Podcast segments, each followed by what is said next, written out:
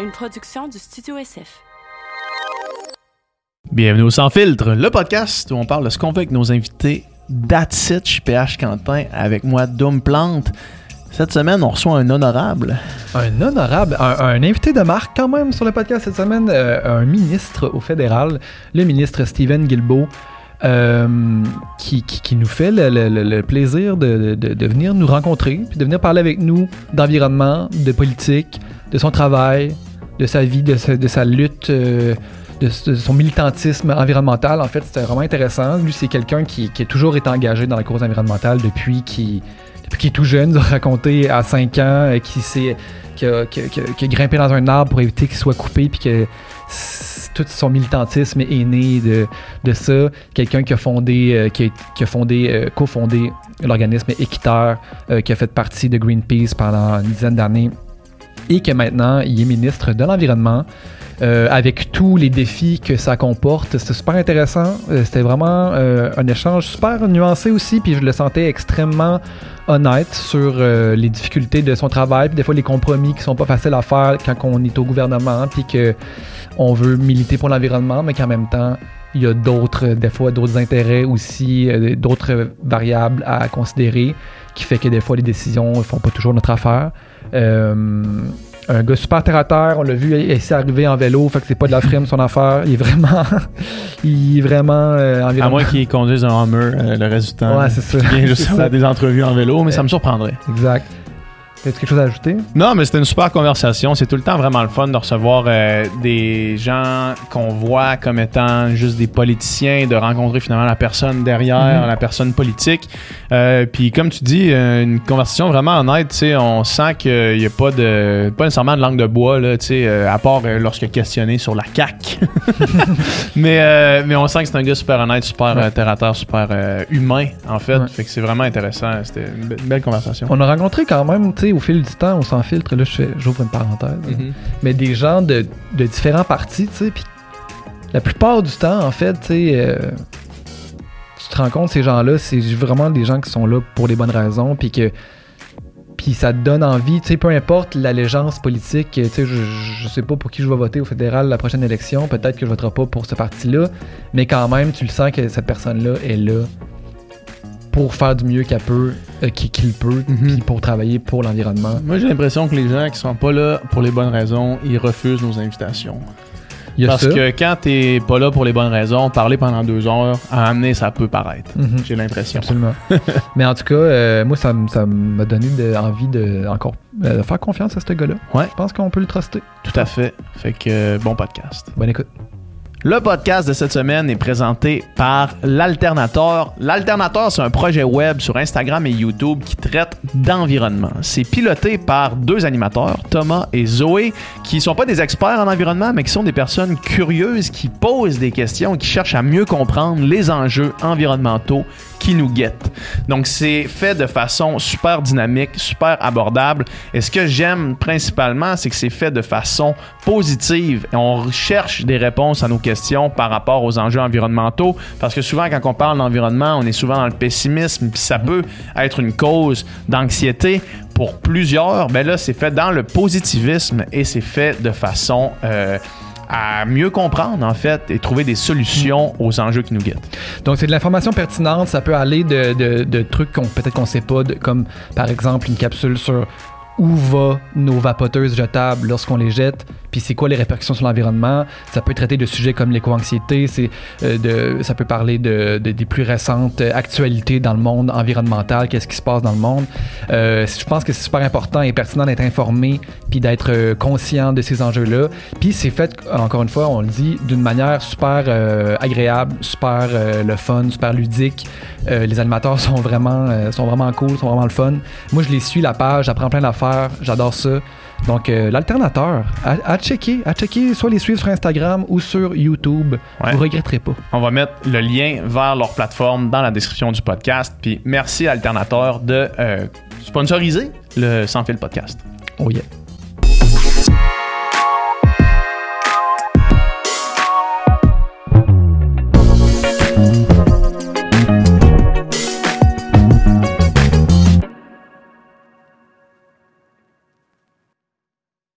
Cool. Ça roule. Merci beaucoup d'être là. Ça me fait plaisir. On commence euh, aussi euh, simplement que ça. Est-ce que l'horaire est très chargé ces jours-ci? L'horaire est généralement assez chargé. ouais. J'imagine. C'est des semaines de 70-80 heures, des fois plus. Ouais. Mais en moyenne, ça tourne autour de, de ça. Ouais. Ben, on apprécie quand même le temps que, que tu prends pour venir nous parler. Ça là. me fait plaisir. ouais. Euh, J'aimerais ça commencer juste avec une question euh, large qui va nous amener euh, dans des Moi, je pensais qu'on commençait, que j'étais assis, puis là, vous commenciez avec la pub. Je pensais que vous alliez me parler des produits produits capillaires pour le... Écoute. Là, je me demandais, tu sais, en tant que fier barbu, si moi aussi j'avais le droit au... Ben, si tu veux participer à, à notre publicité, en fait, on souvent les tourne après. Ok. Puis on les met dans l'intro, mais tu pourras en faire partie aujourd'hui, Ok, là, ouais. nous parler des produits que tu utilises, puis tout ça pour la barbe. L'entretien, la barbe et sous la ceinture. Quand tu as quatre enfants, tu travailles 70-80 heures par semaine, puis tu essaies de t'entraîner un peu. Il faut, il y a, il y a des, faut que tu fasses des choix. Ouais, ouais. Je- mon, mon entretien capillaire se limite euh, Ah, en haut de la ceinture. visage de la complet. ceinture. ok, c'est intéressant. C'est bon. Je, je, je savais pas que j'allais apprendre ça dans le aujourd'hui. euh. C'est ça, dans le bingo des choses je J'écoutais votre dernier, euh, notamment votre dernier podcast. Il y, a, a quand même un segment assez important dans la partie publicité sur le- l'entretien en bas de la ceinture. Ouais. Puis là, je me disais, non, pour moi, c'est comme euh, Ben, passer, écoute, passer euh, d'heures dans une semaine. c'est ça. Wow! Mais écoute, on fait avec les, les commanditaires qu'on a. Hein?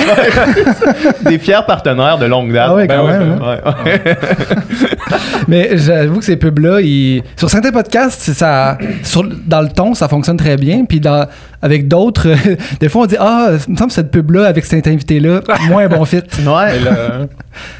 Mais là, ça, ça le marche. facial, pour moi, Ça ça, marche. ça marche. Ouais, Parfait. ouais, Fier, barbu. Fait qu'on va le garder. Parce que, Ouais. On va le garder, puis on va, on va- on va s'assurer de parler plus de la barbe que de sous la ceinture. Aujourd'hui. Ça, Aujourd'hui. Vous voulez une barbe aussi incroyable que Steven Guilbeault? oh. Euh, ouais, ouais, je voulais. On est parti. Mais c'est c'est parfait, c'est parfait, j'adore ça. Euh, mais je voulais poser une question, en fait. Tu mentionnes que tu es père de famille, évidemment. Mhm, Euh, je voulais poser une question au père de famille qui va nous amener, euh, on verra où ça nous amène. Es-tu, pour le futur, optimiste, plus ou moins optimiste, plus ou moins pessimiste ou pessimiste? Euh, pour la planète que tes enfants vont avoir dans 20, 30 ans. Moi, j'ai eu l'immense euh, chance et privilège de, de- de croiser, d'a- d'avoir pu échanger de, de nombreuses reprises avec Hubert Reeves, Ouais. qui, qui- qui est décédé récemment, qui était, comme on le sait, bon, c'était un astrophysicien, mais c'était aussi un grand écologiste depuis très, très, très longtemps. Puis il s'intéressait beaucoup à ces questions-là. C'est dans ce cadre-là qu'on qu'on s'est vu à, à plusieurs reprises. Puis il disait toujours, tu sais, il faut être optimiste par défaut. Parce que si on est pessimiste, c'est perdu d'avance. Alors moi, je, je- je suis totalement d'accord avec ça. Puis quand je regarde, ça fait à peu près tu sais, 35 ans que, que je suis écologiste, mettons que c'est ce que je fais principalement dans Ouais. la vie. Et euh, on a fait beaucoup de progrès à, à plusieurs égards. Puis les gens, tu sais, souvent, les gens veulent des, des résultats rapides. Puis quand tu essaies de t'attaquer à des problématiques globales, c'est dur de faire du rapide. Ça prend du temps. Mais euh, on, moi, je pense qu'on on est sur une voie où, où en matière de changement climatique, on va éviter le pire. Mais il y en a déjà, tu sais. Puis Mhm. on, on a on l'a vu avec les feux de forêt cet été. Puis pas jouer à l'autruche non plus, là. Mais il y a, y a un mouvement planétaire assez fort pour qu'on va pour qu'on réussisse à, à éviter le pire. Même chose sur la, la biodiversité, on, on perd beaucoup d'espèces, mais là, il y a eu la conférence à Montréal, la COP 15, puis tout le monde, malgré tous les, les problèmes internationaux, on a travaillé avec la Chine, puis tous les autres pays, puis on a réussi à avoir une entente. La pollution plastique, euh, on est en train de, à plusieurs, il y a vraiment un mouvement international pour éliminer la pollution plastique d'ici à peu près 15 ans.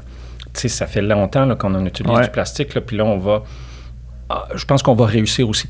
Alors, mais en même temps, tu sais, on, on paye le prix au niveau Déjà, de là. l'environnement, au niveau de la santé. Il y a un documentaire qui va sortir bientôt sur les microplastiques. C'est un, un ami à moi qui a fait ça. Il a travaillé pendant des années là-dessus.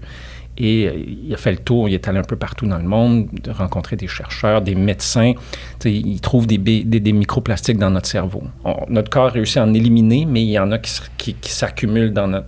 Puis là, ça a des impacts sur notre santé, ça a des impacts sur l'environnement.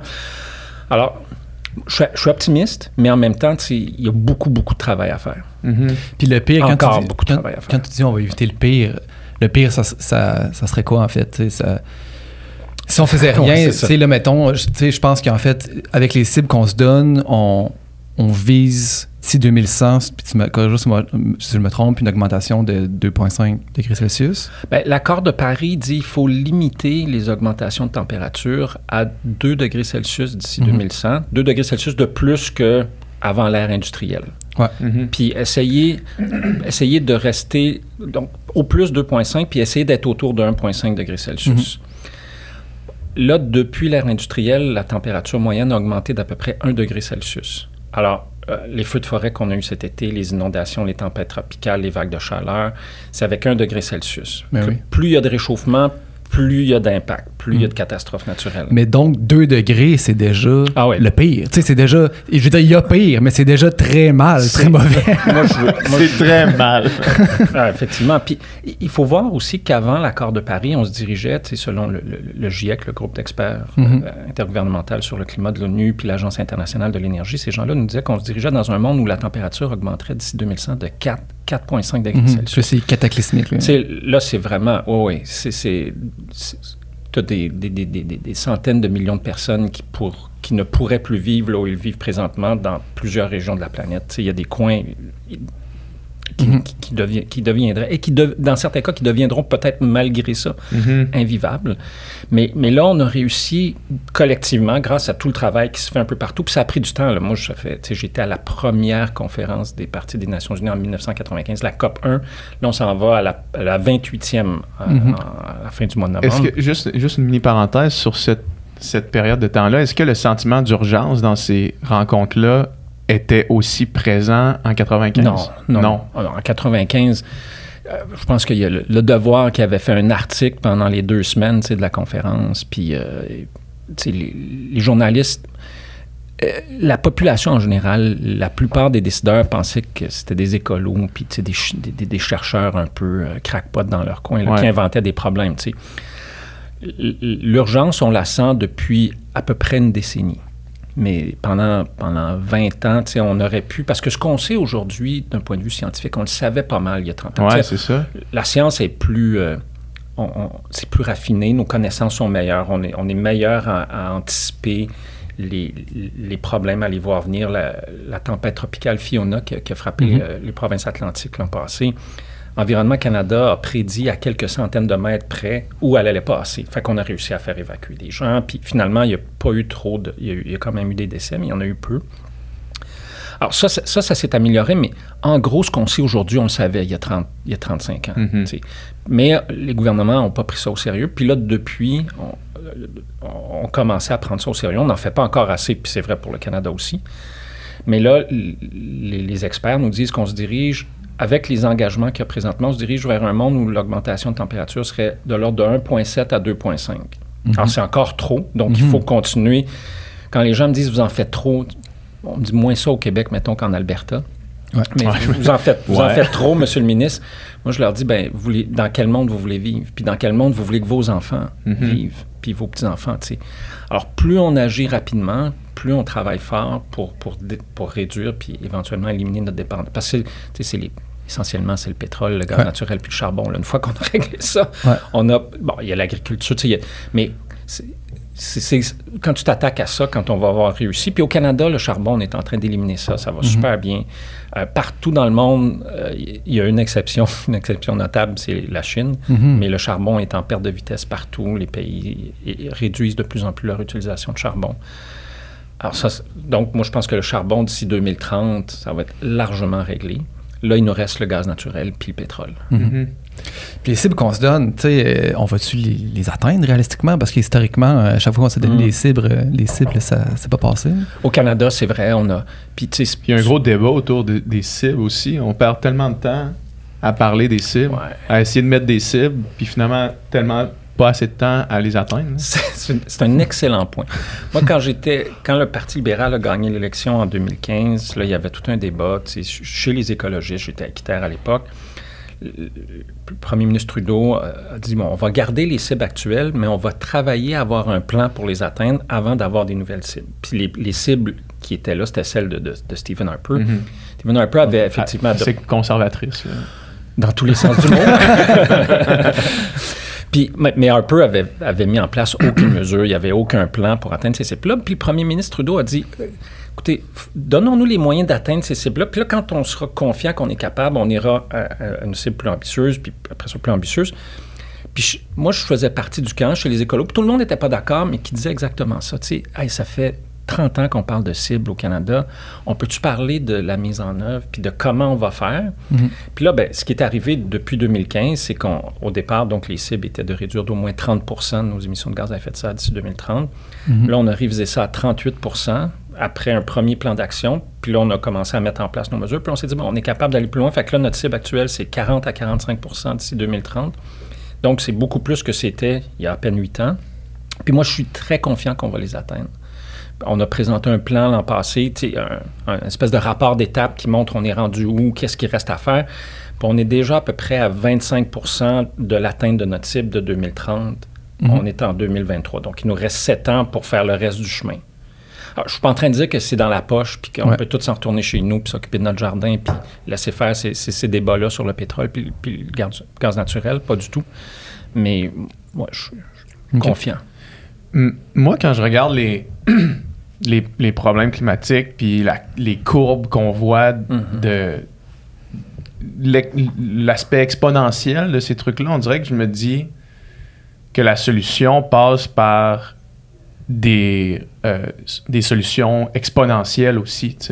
Puis est-ce que c'est ça qu'on est en train de faire? Est-ce que la technologie est capable de exponentiellement rattraper euh, les effets néfastes des changements climatiques?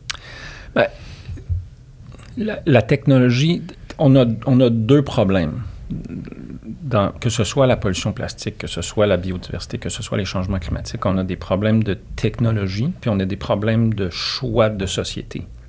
Ouais. Euh, la technologie va. Donc, on parlait du pétrole et du gaz, un problème technologique. Puis bon, la technologie va nous aider là-dedans, mais la technologie ne nous aidera pas, ou en tout cas, pas beaucoup à régler nos problèmes de choix de société. Euh, pendant des décennies au Canada, puis dans plusieurs autres pays. Puis, en fait, ils le font encore dans, dans, les autres pays, mais euh, les pays du G20 fournissent à peu près 700 milliards de dollars de subventions aux combustibles fossiles par année. Une subvention qui va juste à ce secteur-là. Euh, le Canada, on les, a, on les a éliminés cette année, ces Complètement. Complètement. On est le premier pays du G20 à avoir fait ça. Puis l'objectif, c'était de le faire pour 2025. Nous, on a dit on va le faire deux ans plus tôt que prévu. Euh, il reste encore des subventions au Canada qui sont par des, ce qu'on appelle du financement public. Euh, donc, pour l'Organisation mondiale du commerce, une, subvention, c'est un, un, transfert d'argent direct du mhm, gouvernement mhm. vers une entreprise. Mais dans le cas du. C'est des subventions qui allaient juste au secteur du pétrole ou juste au secteur du gaz. Maintenant, les gens disent Ouais, mais vous avez encore des. Vous subventionnez encore les pétrolières. Je dis ben, attention, là, je dis, on a des subventions pour aider à réduire les émissions de gaz à effet de serre pour tous les secteurs d'activité, que ce soit mhm. les cimenteries, les alumineries, la production d'acier. Puis si les pétrolières veulent utiliser ces subventions-là, ils, peuvent aussi, mais c'est pas une subvention qui est juste là pour les aider, eux, un. Puis deux, c'est pas une subvention qui est là pour les aider à faire plus de pétrole ou de gaz. C'est une subvention qui est là pour les aider à réduire la pollution. Euh, ça, c'est un choix. ce 700 milliards-là. C'est bien encadré, l'utilisation de ces subventions-là? Ben, je veux dire, une fois que la compagnie reçoit la subvention pour réduire sa pollution, est-ce qu'il y a comme des... Il y a des suivis qui sont faits, puis nous, on fait des suivis en tant que gouvernement, puis on est surveillé par les ONG, on est surveillé par les partis d'opposition, par le, commissaire à l'environnement. Euh, est-ce que 100 des, des, souvent, est-ce que 100% des compagnies sont, sont clean dans, dans tout ça? Peut-être pas, mm-hmm. mais largement. Puis, tu sais, au Canada, on est en train, de réduire les émissions. En 2019 et 2021, on a réduit de 50 millions de tonnes. Là, les gens vont dire, ouais, il y avait la pandémie, c'est vrai, mais en 2021, on n'était plus vraiment en pandémie. L'économie du Canada a été la plus performante de tous les pays du G7 cette année-là, puis encore l'année passée. Puis malgré ça, on, a réduit d'à peu près ben, l'équivalent d'enlever 11 millions de véhicules de, sur nos routes. Fait que notre, c'est quoi? Ben, c'est le prix sur la pollution qu'on a mis au Canada. C'est des mesures pour forcer dans le secteur du pétrole et du gaz à réduire les émissions de méthane gaz à effet de serre mhm. très puissant. Le méthane va être réduit dans ce secteur-là d'au moins 40% d'ici 2025, donc dans deux ans, puis 75 pour, au moins 75% d'ici 2030. C'est un des objectifs les plus ambitieux sur la mhm. planète. Euh, puis si on réussit collectivement, là, des- on parle de, so- de solutions technologiques, le méthane, c'est pas compliqué. là. dans le secteur du pétrole et du gaz, le méthane, c'est du gaz naturel qui, qui fuit dans, dans les procédés industriels, dans les gazoducs. Donc, les solutions technologiques sont assez simples à mettre en place pour réduire cette pollution-là. Mhm. Puis si on fait ça collectivement, au Canada, aux États-Unis, puis en Chine, puis c'est presque un degré Celsius de moins d'augmentation de température. Si on fait juste le méthane, tout le monde dans le secteur du pétrole et du gaz, fait moi, je suis allé en Chine cet été, puis là, les conservateurs disaient que j'étais un espion chinois, mais Ouais. si on réussit à s'en... tu sais, on- oui, il y a plein d'affaires avec lesquelles on n'est pas d'accord. Oui, j'ai un peu espionné, mais pas tant que ça. Mais si on réussit à s'entendre avec la Chine, puis là, je vais parler à l'Arabie Saoudite aussi, parce que, tu sais, Mhm. c'est- puis euh, cette année, en plus, la, la conférence de l'ONU a lieu dans un grand pays producteur de, de pétrole et de gaz, le- les Émirats arabes unis. Mhm. Ben, j'ai eu plusieurs rencontres avec le président de la conférence pour dire, tu t'es un grand producteur, nous autres ici au Canada, on est un grand producteur, on peut-tu travailler ensemble sur ces affaires-là? Fait que, je pense que comme ça, ça nous aide à régler une partie du problème. Mais après ça, il y a des choix de société. Puis tous les, on en parlait tout à l'heure, les débats sur les stationnements. Est-ce Ouais. qu'on fait plus de pistes cyclables? Plus, plus ça va être facile pour moi. Ça fait 35 ans que je fais du vélo à Montréal. Il y a 35 ans, il y avait trois pistes cyclables. Il y avait celle sur la rue. Rachel, euh, il y avait celle sur le boulevard Gouin, puis il y en avait peut-être une autre. Puis c'était c'est pas, super. c'était- alors que là, il y en a beaucoup plus. Ah, il y a plus de gens qui se déplacent en vélo, il y a moins d'autos. L'année passée, au Québec, la- notre consommation d'essence a diminué de. C'est la, la plus basse consommation depuis à peu près une décennie. Ah ouais. pas le- même quand tu compares à la pandémie, pourquoi? Ben, bon, les gens, il y a plus de gens qui se déplacent en vélo, il y a plus de transports en commun, euh, il y a plus de voitures électriques aussi. On est rendu à peu près au Québec à quelque chose comme 15 ou 16% des ventes de, de- de- de véhicules sont des véhicules électriques. Moi, je pense pas que le véhicule électrique, c'est la, la solution à tous Mhm. nos problèmes. Mhm. Je pense que c'est une partie de la solution pour plein de gens qui ont besoin de véhicules puis qui vont continuer d'avoir besoin de véhicules. Alors, ça, c'est- ça, des choix de société. Comment, Ouais, c'est comment on aménage nos villes, quelle place on fait à la voiture, combien on investit dans le transport collectif. Mais est-ce que, excuse, euh, mais y a-tu des technologies auxquelles. Tu sais, là, on entend parler de recapture de, de CO2, de carbone. Ouais. puis de- Tu sais, y a-tu des nouvelles technologies comme ça qui peuvent nous donner espoir que, tu sais, qu'on peut renverser carrément, là, tu sais, les, les effets, tu sais. Tandis que, oui, freiner, freiner, c'est une chose, tu sais, oui, fa- mais, sais, vraiment quelque chose de qui n'était pas possible avant, que là, peut-être la technologie, peut-être des nouvelles, des, des nouvelles innovations pourraient créer? Ben, tu as raison que ce que les scientifiques nous disent, c'est que ça se pourrait dans les prochaines années qu'on dépasse le 1,5 degré Celsius, mais il Mhm. ne faut pas ba- baisser les bras parce qu'on si on travaille fort, on est capable de, même si on dépasse, de, de ramener ça par la suite. Donc, de, Mhm. de faire en sorte qu'on- que les températures redescendent en bas d'1,5, puis peut-être même encore plus. Euh, ça passe en partie par des technologies comme, comme la capture du carbone, même si je pense que c'est pas une solution magique. Il, faut réduire notre dépendance au pétrole. Mhm. Puis là, on va consommer encore du pétrole en 2100 dans un monde carboneutre, mais pas nécessairement. on- peu probable qu'on le mette encore dans des voitures ou euh, Mhm. peut-être dans le secteur de l'aviation. On va en utiliser encore, mais euh, on va en avoir de besoin, mais beaucoup moins qu'aujourd'hui. Puis pour ce pétrole-là qui va rester, ben là, il va falloir capturer les émissions puis les, les séquestrer. Le reboisement, c'est une bonne façon, c'est une Mm. vieille technologie. C'est ça. Technologie, ça s'appelle des arbres. euh, c'est une nouvelle affaire, c'est vraiment. Puis ça, tu sais, il y a des programmes massifs de reboisement un peu partout à l'échelle de la planète parce qu'on sait que ça peut nous aider. Tu sais, ça- Mhm. ça on n'arrivera pas juste en, en plantant des arbres, mais ça, ça peut faire une différence importante aussi. Tu parlais de choix de société, puis quand euh, j'imagine que tu arrives en politique, puis que tes idées euh, idéalistes, peut-être d'anciens militants écologistes, se frappent à l'espèce de concurrence entre pays vers la, la progression puis la Mm. croissance. C'est comment ces discussions-là, quand toi, mettons, tu parles à ton homologue euh, chinois, mais qu'au final, les décisions se prennent quand même en haut pour la croissance économique, puis les espèces de, de jeux de puissance entre les pays. Comment est-ce que ça se passe, ces discussions-là? C'est c'est sûr que quand je- quand j'ai pris la décision de- d'aller en politique, ça m'a pris bien du temps de décider ça. Mhm. Moi, j'ai quitté Équiterre euh, en octobre 2018, puis j'ai j'ai annoncé que je me présentais pour le Parti libéral en juin 2019. Puis avant de quitter Équiterre, j'y pensais déjà. Puis euh, j'ai quitté Équiterre parce que j'étais plus sûr. Tu sais, je ne savais pas si j'allais y aller ou j'allais pas y aller, mais je me disais, bon, je peux-tu rester chez Équiterre? Je peux-tu continuer d'être porte-parole d'Équiterre alors que je me demande si je vais être candidat pour le Parti Ouais. libéral? Que ça m'a pris des mois avant de me décider à, à- à y aller. Puis une partie de la réflexion, c'était ça, tu sais, est-ce que, est-ce que je vais réussir à faire avancer les choses? Puis, je- tu sais, je- je- quand j'étais chez Équiterre, j'étais essentiellement un lobbyiste environnemental. C'est ça que je Mhm. faisais. Tu sais, je rencontrais des députés, des ministres, puis je travaillais sur des projets de loi, des projets de règlement, sur les budgets. Alors, j'avais une assez bonne idée, mais quand tu arrives en politique, tu découvres un paquet d'affaires que tu comprenais pas, que tu voyais pas quand tu n'étais pas en politique.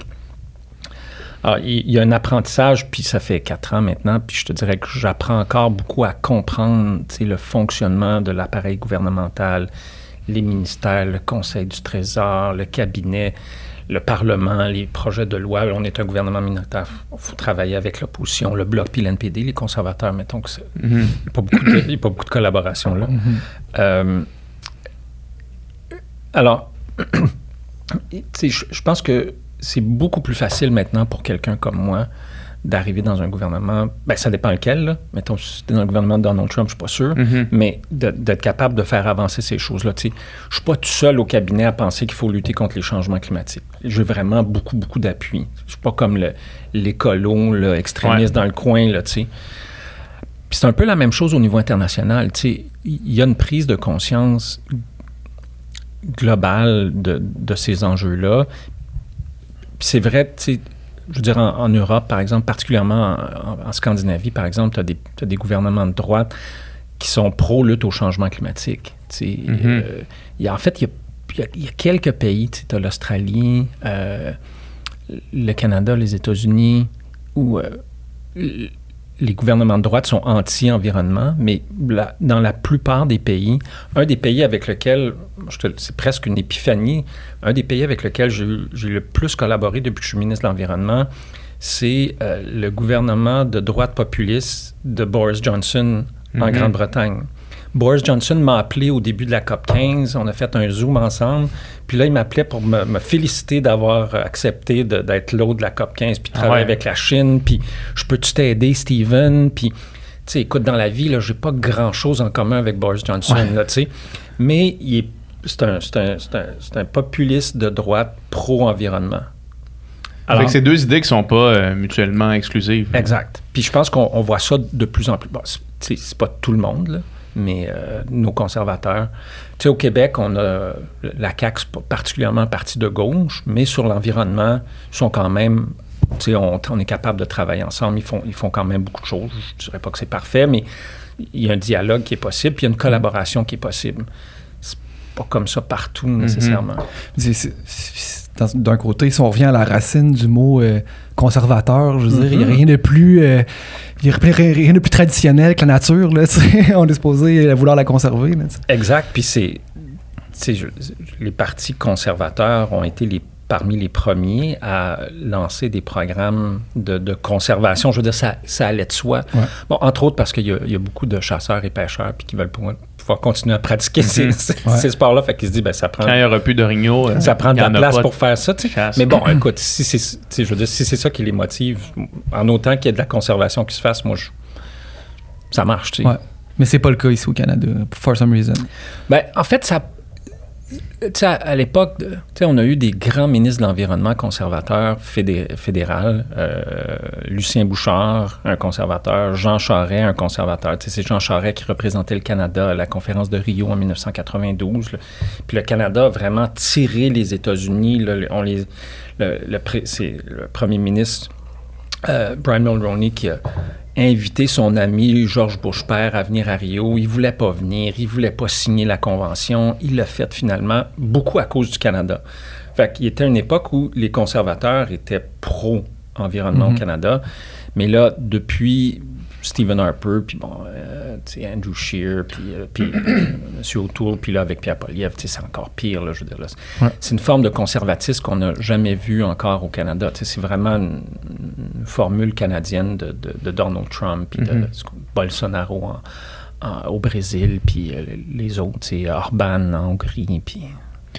Puis ce, ce changement de, de mentalité-là, est-ce que tu crois que c'est aussi par euh, viser euh, d'aller chercher des votes, d'aller chercher des élections? Parce que quand on parle d'environnement, la chose principale qu'on dit aux gens, c'est qu'il va falloir changer votre vie. Il va falloir changer vos- vos- votre façon de vivre. Changer nos habitudes de vie pour, euh, pour euh, am- amoindrir notre, notre impact carbone. Puis c'est probablement la chose que les gens veulent le moins entendre. De se faire dire vous allez devoir changer la façon avec laquelle vous vivez.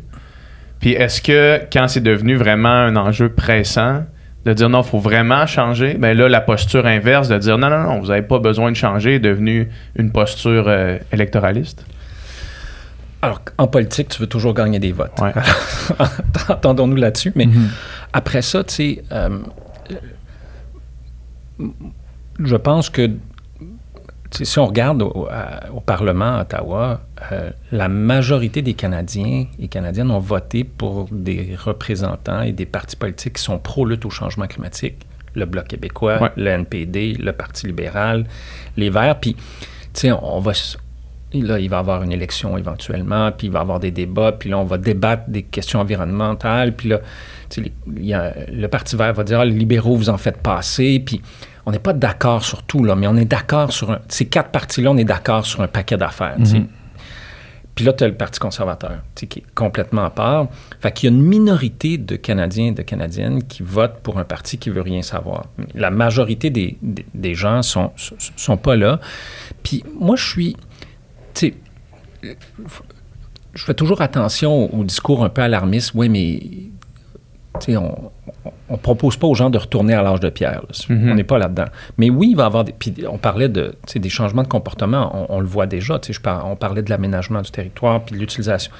Moi, il y a 30 ans, là, des gens qui utilisaient le vélo comme moyen de transport, on, était 10 à Montréal, puis on se connaissait. Là, je veux dire, on s'appelait par notre prénom. Là, Ouais. Euh, là aujourd'hui, tu as, des centaines de milliers de personnes partout au pays, c'est vrai beaucoup au Québec, mais c'est vrai ailleurs au pays, qui, qui ont fait ce choix-là. Il y a une voiture de moins des, des- fois dans la famille, puis euh, où il y a deux voitures, mais ils l'utilisent beaucoup moins. euh, pour les gens qui, habitent plus loin.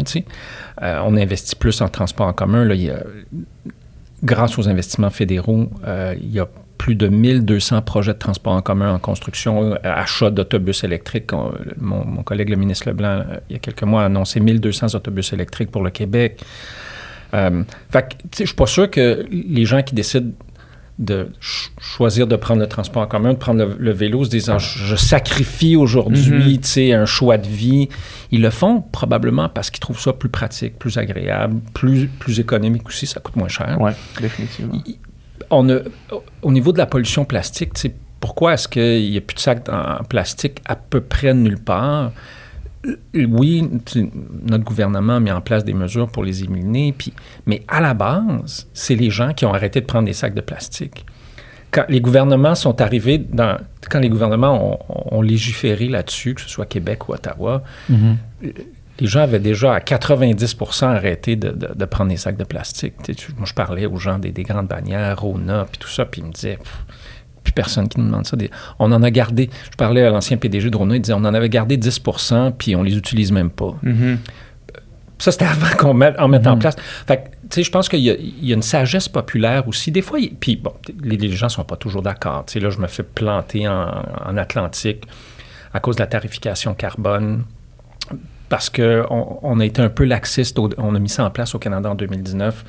Puis dans ces provinces-là, on a été un peu laxiste avec la mise en œuvre. Puis ils avaient des systèmes qui disaient que c'était équivalent de tarification, mais ça ne l'était pas vraiment. Puis là, l'année passée, j'ai serré la vis à tout le monde à travers le pays.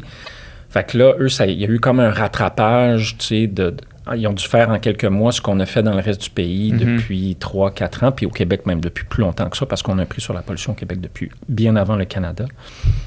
Alors là, tu sais, je passe au bat, là. Je peux même pas aller. euh, tu sais, là, j'avais un, j'avais un voyage de prévu à Halifax. Puis là, les gens m'ont dit, écoute, peut-être tu devrais attendre Ah ouais, avant, de, hein? avant de venir. Je peux aller en Alberta non plus. Je peux pas aller en. Saskatchewan. Tu sais, Il y a- y, une chance, je peux aller en, au BC. Au Québec, ça Ouais. va. Les territoires du Nord-Ouest, euh, le Nunavut, là, je suis encore bienvenu. Ah ouais, Mais, hein? euh, alors, c'est pas pour dire que. donc, c'est plus facile, mais c'est pas toujours facile. Y a- des fois, il y a des vents de face. Là, ça serait facile pour le premier ministre de me dire écoute, Steven, l'Alberta est en guerre contre moi, la Saskatchewan. Doug Ford a dit de moi que j'étais, euh, en anglais, a piece of work. Euh, Puis la, la première ministre de l'Alberta qui, Ouais, elle, écoute- qui elle a dit ça à un moment donné. Ah, ouais. Arrêter de parler? Oui, oui. Il y a pas, il y a pas, il se passe rarement une semaine sans qu'elle me plante pas sur les médias sociaux, là, je- à jour d'heure avec ma face euh, dans son Euh, bureau. poupée là. voodoo de Stephen Oui, oui, je suis sûr, sûr, sûr. Euh, le premier ministre pourrait dire, écoute, Steven, tu sais, slack un peu, là, tu sais, Ouais. là, ah, mais non, il me dit pas, il dit go, euh, dans la dernière année, on a, on a adopté un règlement, ce qu'on appelle la norme sur les carburants propres, donc pour forcer les, les- les distributeurs de- de- de- de- d'essence et de diesel à réduire leur empreinte carbone. Euh, on, a adop- on a présenté le projet de règlement pour la, la loi zéro émission que Québec a déjà depuis très longtemps. Moi, j'ai travaillé là-dessus au Québec quand j'étais chez Équiterre. Le BC en a déjà une, donc pour forcer les fabricants d'automobiles à mettre plus de voitures zéro émission, donc essentiellement des, des voitures électriques sur le marché. Puis au Canada, ça sera 100% d'ici 2035, comme, le, comme le, le Québec a déjà un règlement là-dessus aussi. Euh, J'ai présenté un, un règlement pour que le réseau électrique soit carboneux d'ici 2035. Au Québec, au Québec, on ne voit pas ça, là, mais euh, en Nouvelle-Écosse, 60% de l'électricité produite, c'est encore du charbon. Ah ouais, hein? Euh, la Saskatchewan, le Manitoba, le Nouveau-Brunswick, on utilise encore beaucoup de combustibles fossiles pour produire de l'électricité. Alors, on a fait ça aussi. Euh, je vais présenter un projet de règlement pour mettre un plafond sur les émissions de gaz à effet de serre du secteur du pétrole et du gaz. Tout ça dans les deux dernières années. Ouais. Euh, tu sais, euh, Puis quand je disais, tu sais, plutôt, il y a des gens dans certains coins du pays qui disent, ben là, tu tu trouves pas que tu y vas fort un peu? Puis moi, je dis, ben non, on n'a pas le choix. Mhm. C'est- Même si c'est quasiment pas assez encore, là, tu sais. c'est non, ben c'est pas assez encore. T'as raison. Tu sais, Ouais. Il faut il faut en faire plus. Ça, c'est la liste des bons coups aussi, mais je veux dire, il y a- il y, a certainement des, des décisions euh, de, de votre gouvernement avec lesquelles tu aurais, voulu aller dans l'autre sens puis qui sont allés. Là, je pense, euh, entre autres, au projet de Baie du Nord, Ah ouais. de, de- de nouveaux, nouveaux projets pétroliers récents que, que j'ai de la misère à imaginer que le, le militant au fond de Stephen Guilbeault qui est Le encore gars pendu à la là. tour du CN.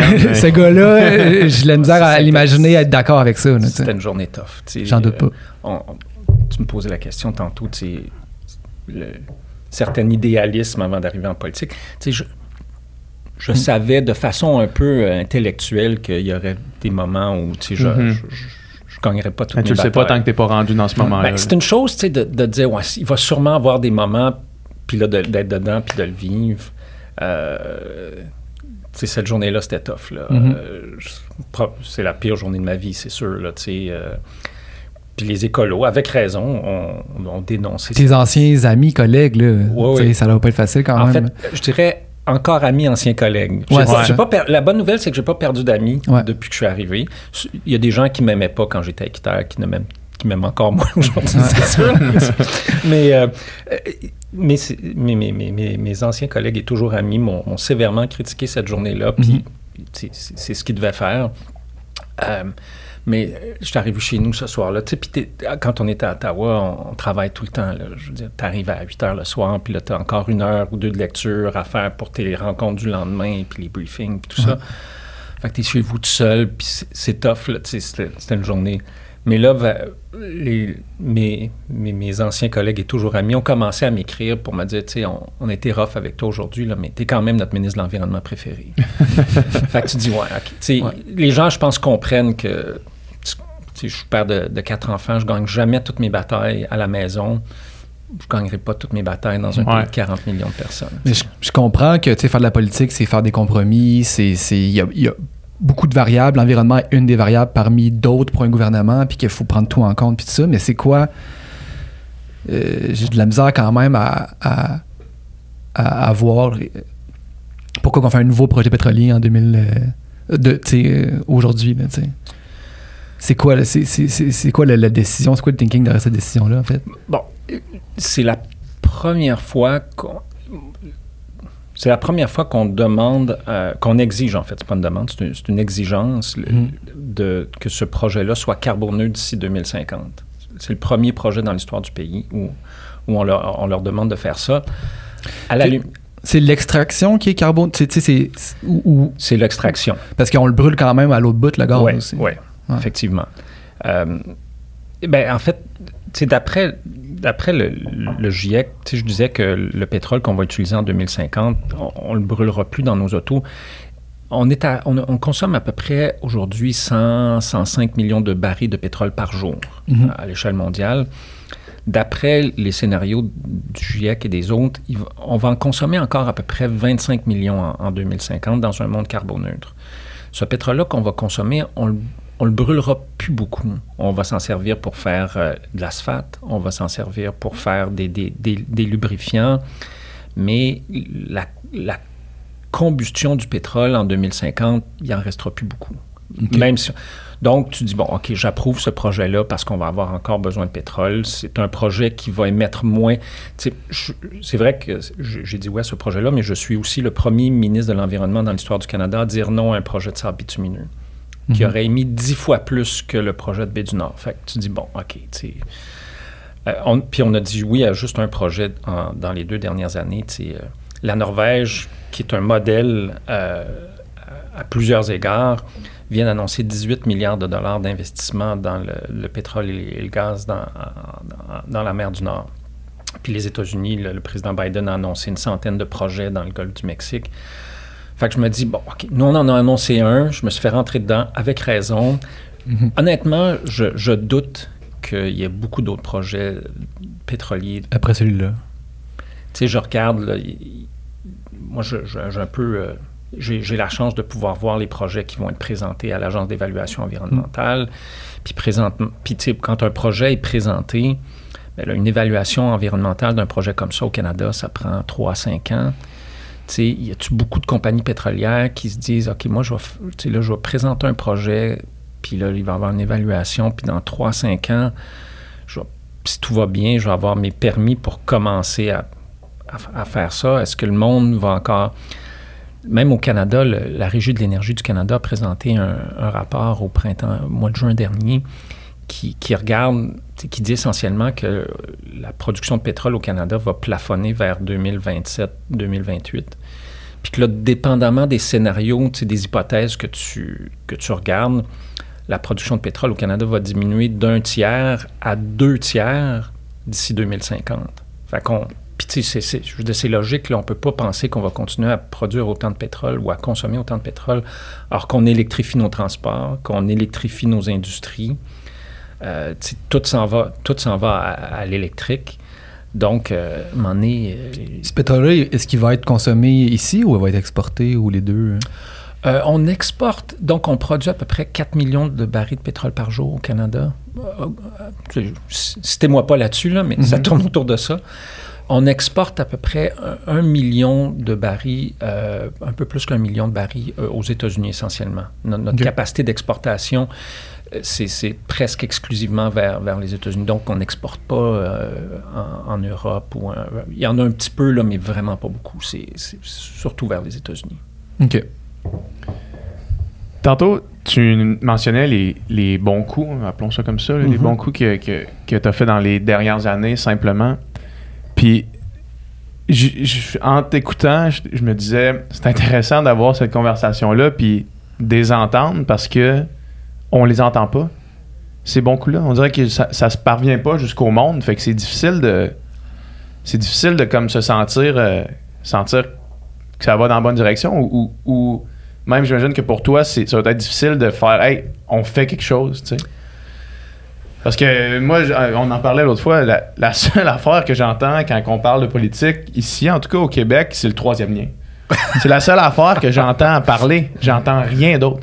Il n'y a rien d'autre. Il n'y a rien qui parvient. Les politiques euh, fédérales, les, les- les actions comme ça, on n'en entend pas parler. Je vais te mettre sur ma liste d'envoi. Ben, si vous voulez, sur, sur ta newsletter, mais comment on fait pour re- rejoindre les gens, faire hey, ça, ça se passe, puis sans que ça se fasse juste à huis clos, puis qu'au final, on a l'impression que le gouvernement fait rien, puis qu'il y a rien qui se passe, puis... C'est sûr que il y a un certain cynisme par rapport à la politique en général. Tu sais, on Ouais. vit dans. Puis c'est pas toujours comme ça, ça n'a pas toujours été comme ça. Puis je pense pas que ça va toujours être comme ça. Mais là, présentement, on a des, des gouvernements très populistes. Dans, il y a une vague vraiment planétaire, que ce soit en Europe, que ce soit en Amérique latine, que ce soit aux États-Unis ou au Canada.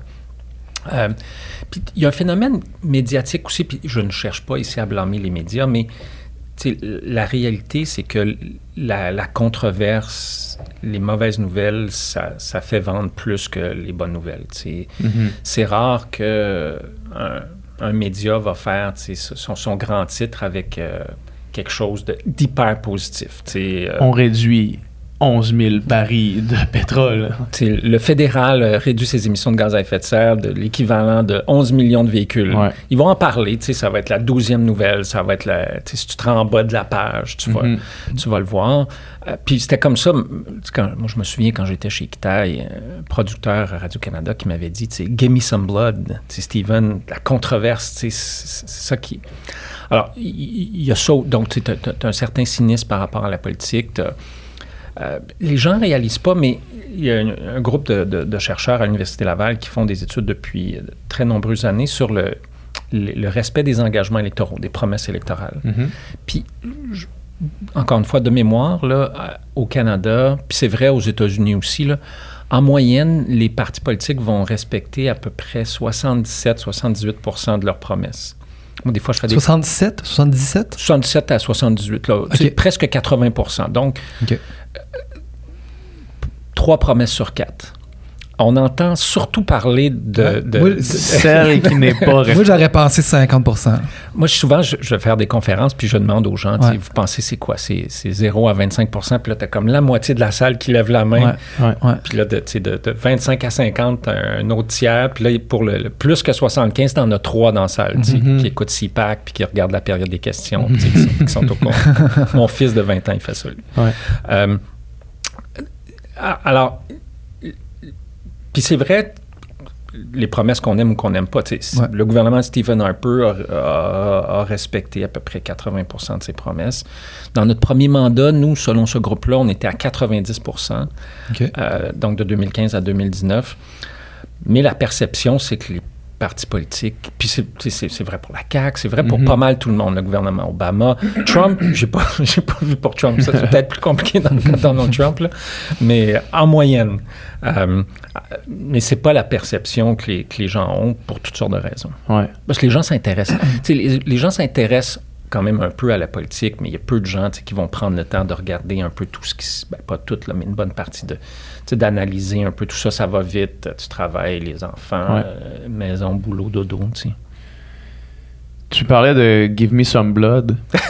si, on, si on retourne un petit peu dans, dans ton passé d'activiste, quand tu regardes aujourd'hui avec euh, ton œil de ministre, mais avec le passé que tu as, des actions de d'activistes environnementalistes radicales, comme on a vu justement au US Open, euh, le gars se coller sur le banc, euh, Mm. se coller les pieds sur, sur- dans, les, dans les stands, puis se mettre debout, puis crier, puis interrompre toute la patente.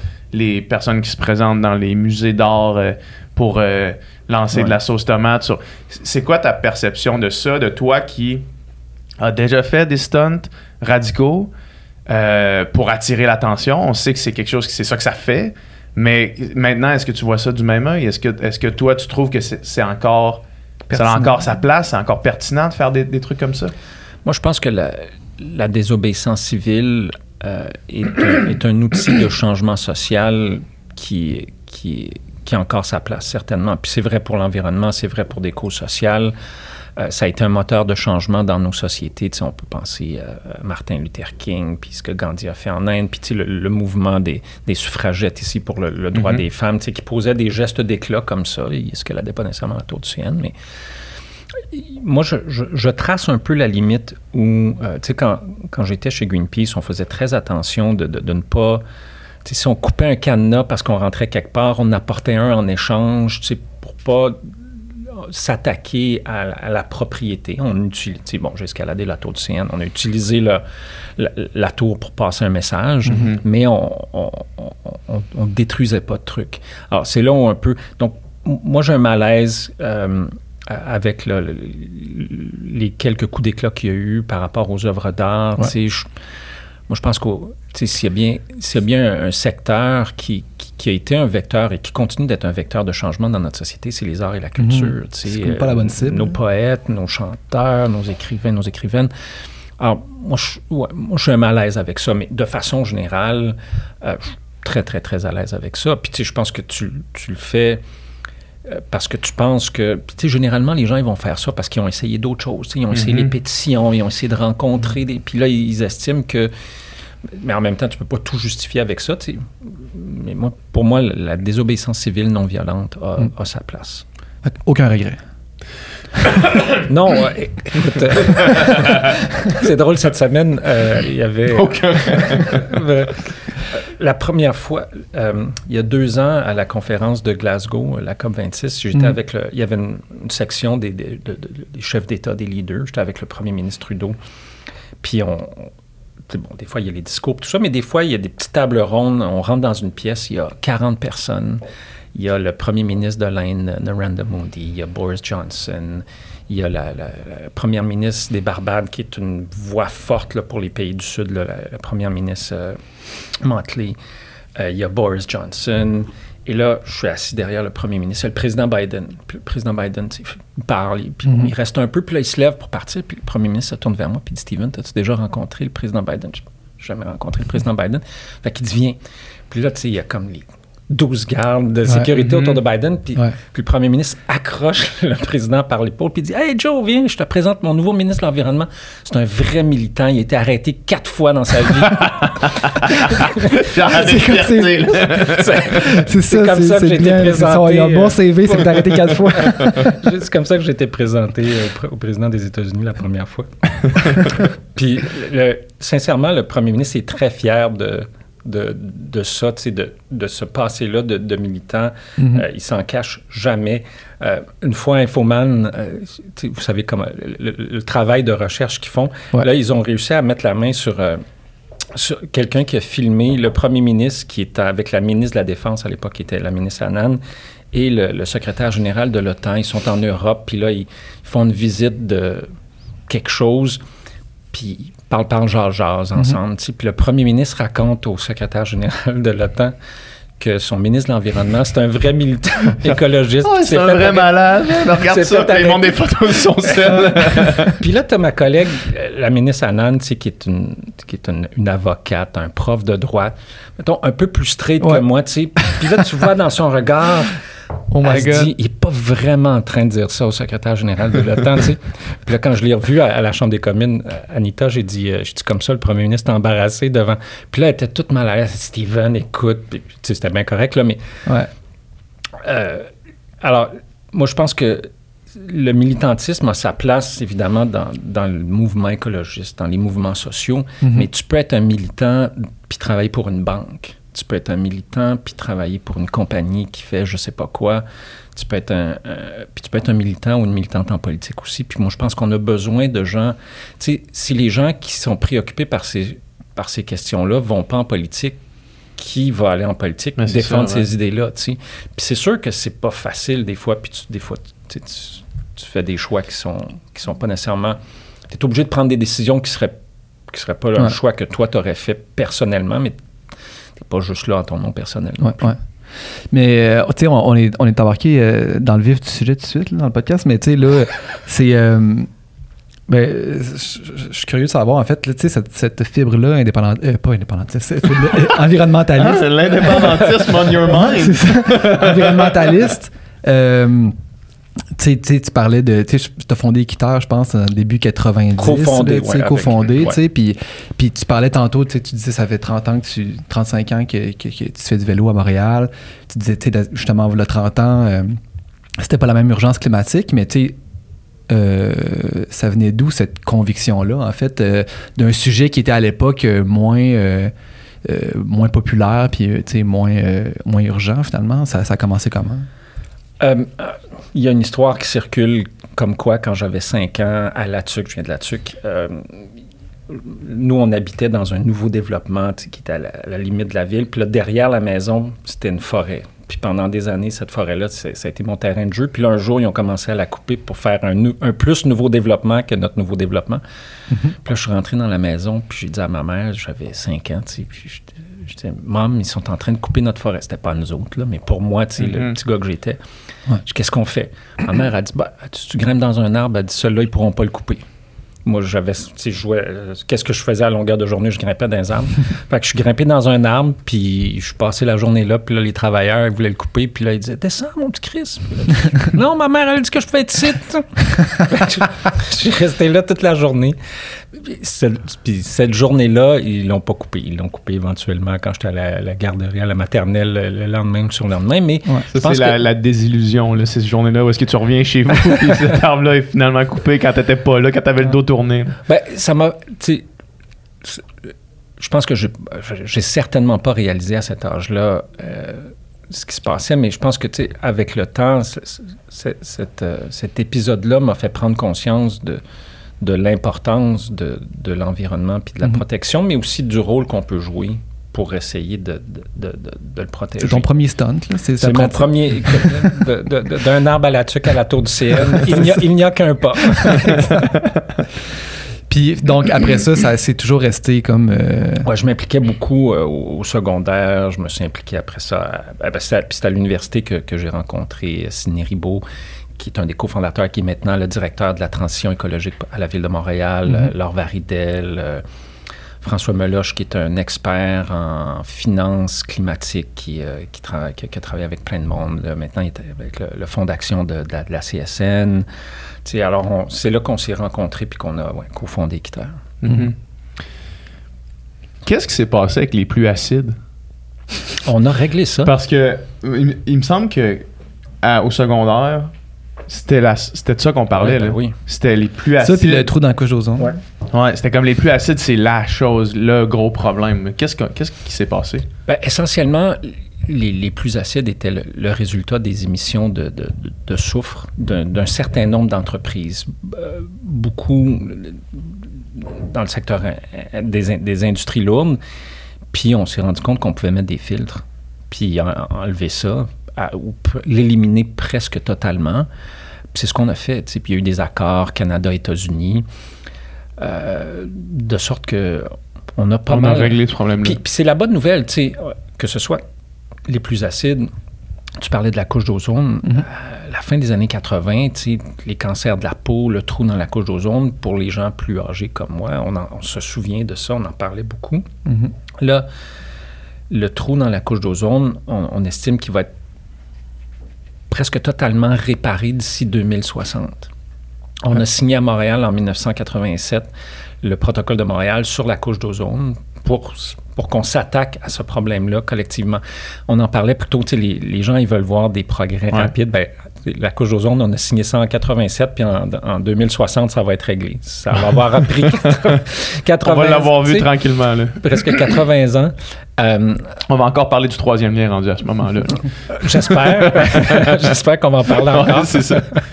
Euh, mais ça montre aussi que on est un, on est capable de relever ces défis-là quand on se donne les moyens collectivement, mais que deux, ça, plus la problématique est large, plus ça prend du temps. Tu sais, là, les changements climatiques, c'est probablement l'un des plus grands défis auxquels l'humanité je veux dire, le, le pétrole, le gaz et le charbon, aujourd'hui, à l'échelle planétaire, c'est à plus de 70% de notre portefeuille énergétique. Alors, c'est pas évident là, de se libérer de cette dépendance-là. La couche d'ozone, c'était plus facile, c'était quelques produits chimiques. Il existait des, des, des- des solutions largement technologiques qu'on pouvait mettre en place rapidement. Euh, mais là, c'est un, problème qui est complexe, euh, plus complexe, donc ça prend plus d'efforts, mais on est, on est en train d'y arriver. Mhm. Hier, j'ai écouté euh, un documentaire avec. comment il s'appelle? L'espèce d'aventurier anglais, là. Les rendus vieux, là. Ah, David, Attenborough. Attenborough, Ah, ouais, je l'ai rencontré l'année passée. C'est vrai? Ah, Ouais. Ah ouais, hein? C'est un. C'est un Il était à la conférence de légende, en fait, ce, ce gars-là. Puis le gars avec la voix la oui, oui, c'est ça. Écoute, tu te fermes les yeux puis tu l'écoutes. Ouais. C'est- C'est extraordinaire. Puis bref, j'écoutais, j'écoutais son film, puis là, je l'ai pas encore fini parce qu'il était tard. Mais euh, puis en fait, ça fait un peu l'espèce de c'est L'historique. un- l'historique de, de sa vie, tu sais, Mhm. puis en même temps en parallèle de comme Mhm. euh, à quel point la situation, puis là c'est beaucoup sous l'angle de la La biodiversité, tu sais. ouais. Puis là, tu vois, tu quand il a commencé sa carrière dans les années 50, puis il dit, ah ben la biodiversité était déjà à 73 tu sais, de ce que de ce qu'elle était avant, euh, avant l'homme euh, moderne, là, mettons. Puis, tu sais, la, vitesse à laquelle on voit, là, j'étais rendu dans les années 70, puis on était rendu à 55% Puis là, il dit, là, j'étais allé voir euh, ces gorilles-là, puis il en reste 300. Puis après ça, il n'y en a plus, tu sais. Puis c'est fou parce que ça, on se dit, c'est. Il y a des choses, peut-être la couche d'ozone, on peut la, la renverser, mais euh, Au niveau la bio- biodiversité, Il y euh, a des choses qu'on quand c'est plus là, c'est plus là. là. C'est une tristesse. euh. Euh, tu as, tout à fait raison. Euh, on, on perd des, des espèces à un rythme qui est équivalent à celui des grandes périodes d'extinction qu'on a connues. On est, les, les biologistes parlent de, de- de la sixième Grande extinction. Ouais, euh, au même titre que celle qui a fait disparaître les dinosaures. Ouais. c'est- le même rythme de disparition des espèces qu'on connaît, que ce soit végétal ou, ou-. Euh, alors, d'où l'importance d'avoir un accord comme celui à Montréal en, en décembre dernier, la COP 15. Tu sais, là, on, on s'engage collectivement à protéger au moins 30% de notre territoire et de nos océans, tout le monde, Mhm. incluant la Chine, incluant euh, tous- les autres pays. Même la Russie était là, puis ils ont été...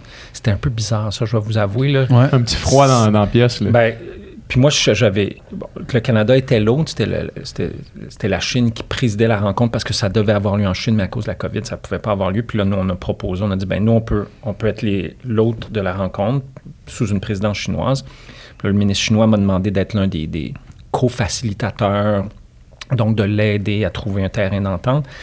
Et on faisait des consultations avec différents pays. Puis un, un soir, je me suis ramassé dans une salle, on était 7-8, dont, avec, dont le représentant de la Russie. Mhm. Ça fait drôle un peu quand même. Ça fait drôle, ouais, de négocier sur d'autres d'autres sujets, mais sachant très bien qu'en parallèle, il y a des atrocités qui se passent, puis que.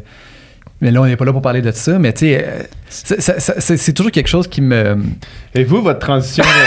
Ah non, mais, mais c'est ça, tu sais. C'est puis vrai, C'est toujours quelque chose qui bug le cerveau, tu sais, des États qui, qui commettent des, des, des atrocités, puis, mais, puis là, puis, en, même temps, on continue de faire du commerce avec ces gens-là, puis on- d'avoir des relations avec ces gens-là. je- C'est toujours quelque chose qui me dépasse, mais je sais que la politique, c'est complexe. Puis la, puis que- la diplomatie, c'est c'est Ouais, c'est c'est ça. ça.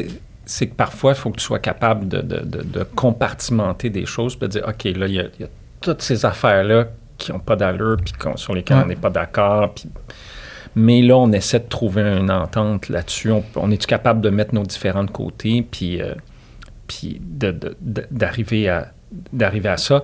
Alors, tout ça pour dire que on, tu sais, on on a une entente maintenant, on, on va protéger au moins 30% puis on veut se rendre à, à ce que, là, à chaque année, il y, a un, il y a un bilan qui est publié généralement au mois de juillet qui dit, bon, ben là, on, on a, on a utilisé plus de capital naturel que la capacité de la planète à se régénérer. Donc, on- un peu comme un compte en banque, quand tu dépenses plus que tes intérêts, ben, le, le montant va diminuer. Puis à un moment donné, il n'en restera plus. On est quelqu'un qui cogne chez vous, puis ça va pas bien. Là, l'année passée, pour la première fois depuis très, très, très longtemps, on- la date a été plus tardive. Donc, on, dépense notre capital naturel moins rapidement, mais on est encore en déficit. L'objectif essentiellement de la, de- de la COP 15 à Montréal, c'est que d'ici 2050, on soit positif d'un point de vue biodiversité année après année et, et non plus dans, dans le rouge. Alors, ça va nous prendre à peu près 25 ans pour, pour faire ça. Puis on l'a vu, tu sais, pendant la pandémie, euh, les, les baleines qui, qui étaient de retour dans le, Dans la baie à ouais. Chicago, on, en a, on a vu ça aussi, euh, pas à Chicago, mais à, à San Francisco, euh, on a vu ça ici aussi. Tu sais, la, la nature a cette capacité-là de se régénérer très rapidement. Euh, J'ai eu la chance euh, pendant deux ans de travailler de très près avec l'ancien ministre de l'Environnement au Gabon. Bon, là, il y a eu un coup d'État, puis le ministre de l'Environnement est rendu en, en Grande-Bretagne. L'ancien ministre de l'Environnement. Mais euh, ils ont fait des choses extraordinaires pendant les derniers 15-20 ans au Gabon. Euh, 76% du territoire est, est protégé. Je ne sais pas ce que va faire le nouveau gouvernement, là, mais la population d'éléphants au Gabon a augmenté de 75 Ah ouais. au cours des dernières années. largement à cause des politiques de protection de, de la, de la biodiversité Mhm. que, que le pays s'est donné. On- des pays en Afrique où les, les, les populations d'éléphants ont augmenté de 75 il n'y en a pas des tonnes. Mhm. Ouais. Mais Mhm. tout ça pour dire que si on lui donne les moyens de le faire, si on lui donne un break, finalement, la nature Ouais. est, est capable. Mais tu as raison, il y a des espèces. Une fois qu'on a perdu une espèce, On la retrouve Ouais. pas. là. À moins qu'on ait euh, confiance aveugle en, ouais. en la, la génétique. c'est quoi le film là, euh, euh, sur les dinosaures? Jurassic Park. Jurassic Park. Ouais, c'est ça. Ouais, exact. C'est ça. À moins qu'on trouve une manière de ressusciter les mammouths. et- Comment qu'elle s'appelle la brebis qui a été clonée? Euh, Dolly. Dolly. Ouais. Puis ça, ça, si je me rappelle bien l'histoire, corrigez-moi si je me trompe, ça, la brebis a été clonée, puis là, on a comme collectivement fait wow, wow, wow, les- le clonage. Là. Ou- ouais. Je pense que Je c'est sais ça qui pas, s'est je sais passé. pas, je sais pas. Je me souviens pas. Genre, ok, là, on est allé peut-être, genre, Ouais, ouais. on met la pédale là-dessus, là. on met- Ouais, puis ils sont aussi rendus compte que les cellules ont une mémoire aussi, puis que même si tu essaies de prendre des vieilles cellules pour créer un nouvel être, je pense qu'il y avait eu des problèmes de vieillissement accéléré aussi Ah avec, la brebis. C'est comme si les cellules se rappelaient que sont pas nouvelles finalement. Ouais. Ils ont beau être dans une nouvelle bébite, là, Hmm. mais euh, il y a une date de péremption. Ah ouais, hein. Ouais. Fait que les milliardaires pourront pas se cloner pour remplacer leurs organes. Quand il y a plein des films comme ça, je me rappelle plus c'est quoi.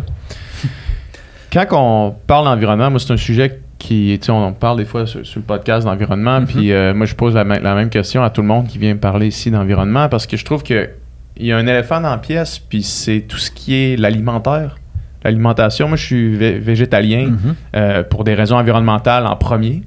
Puis ça m'a amené après ça, évidemment, à m'intéresser à l'éthique animale, puis m'intéresser à tous ces enjeux-là de, de, de cruauté animale, puis de préservation. Mais on n'en parle pas de l'alimentaire, puis de l'agroalimentaire, puis à quel point c'est une industrie qui est essentiellement aussi nocive que le transport, quasiment, là, tu sais. Fait que qu'est-ce qu'on qu'est-ce qu'on fait pour, euh, pour ça?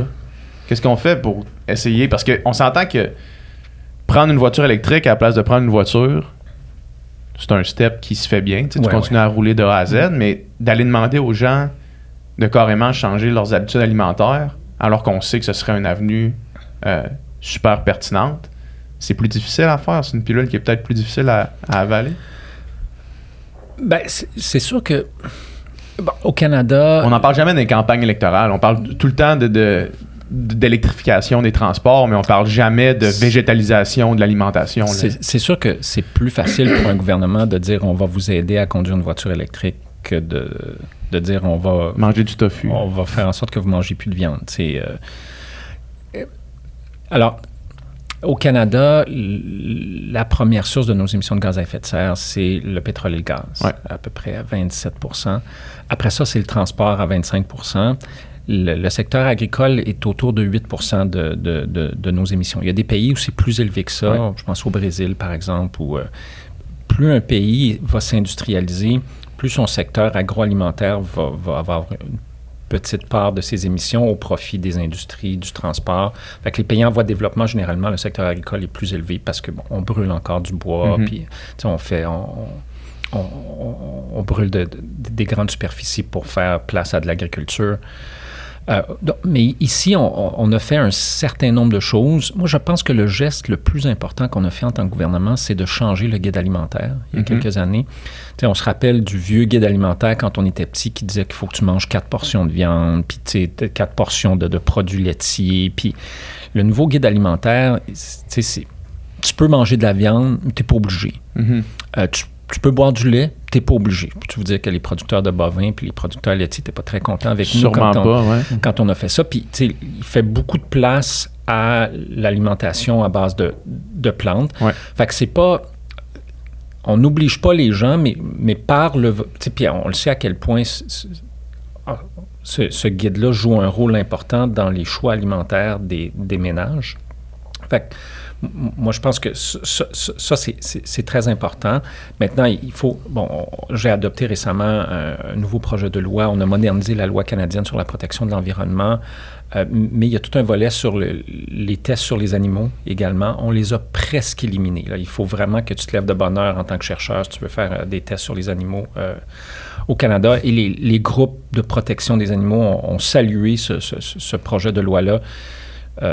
C'est pas exactement lié à ce que tu dis, mais j'ai un autre projet de loi Mhm. qui s'en vient sur les animaux en captivité aussi, euh, mais, mais qui, qui- qui- qui s'intéresse à, à la question du bien-être animal. Euh, puis ce projet de loi-là va être déposé bientôt. Alors, c'est vrai qu'on en parle moins. Euh, tu sais, comme ministre de l'Environnement, tu, tu fais des choix. Tu sais, je me suis attaqué aux deux secteurs qui représentent plus de, en priorité, plus de la moitié de nos émissions de gaz à effet de serre au Canada. Ça ne veut pas dire qu'il faut ignorer les autres, mais il y a juste 24 heures dans une journée. Ouais. Fait que tu choisis tes, tes batailles, mais je pense que tu aurais... Tu sais, l'ancien président du GIEC disait tout le monde devrait pas mal être végétarien ou manger le moins de viande possible. Mhm. Est-ce qu'on pourrait. Ce qui est difficile pour le fils d'un boucher. Moi, mon père était boucher Ouais. à la tuque. Je mange pas beaucoup de viande. J'achète ma viande d'une ferme. euh, c'est bio, c'est c'est local, c'est c'est, euh, free range. Mais je, je dois avouer que je, Mais parce que ce type de consommation-là, c'est- c'est c'est impossible de l'appliquer à la Ben, société au complet. Donc, ça, ça veut effectivement dire que, tu sais, ça, ça veut dire qu'il faut repenser tout ce système-là industriel. Puis, euh, puis je pense que ça, ça doit faire partie de la conversation, au même titre qu'on on- au même titre qu'on parle de notre dépendance au pétrole et de, de- de réduire et éventuellement éliminer notre dépendance au pétrole, je pense qu'il faut avoir ce genre de conversation-là aussi, Mhm. même si l'industrie des... Je vais être encore moins populaire en Alberta que je Ben oui, non, c'est ça. C'est ça, mais j'ai l'impression qu'il c'est ça, il doit avoir quand même pas mal de. Ben, on, on l'a vu ici en, en Beauce, là, quand le euh, quand il y a eu les élections, là, cinq ans, je crois, où est-ce que là, c'était la CAQ qui a rentré au lieu de. Euh, voyons.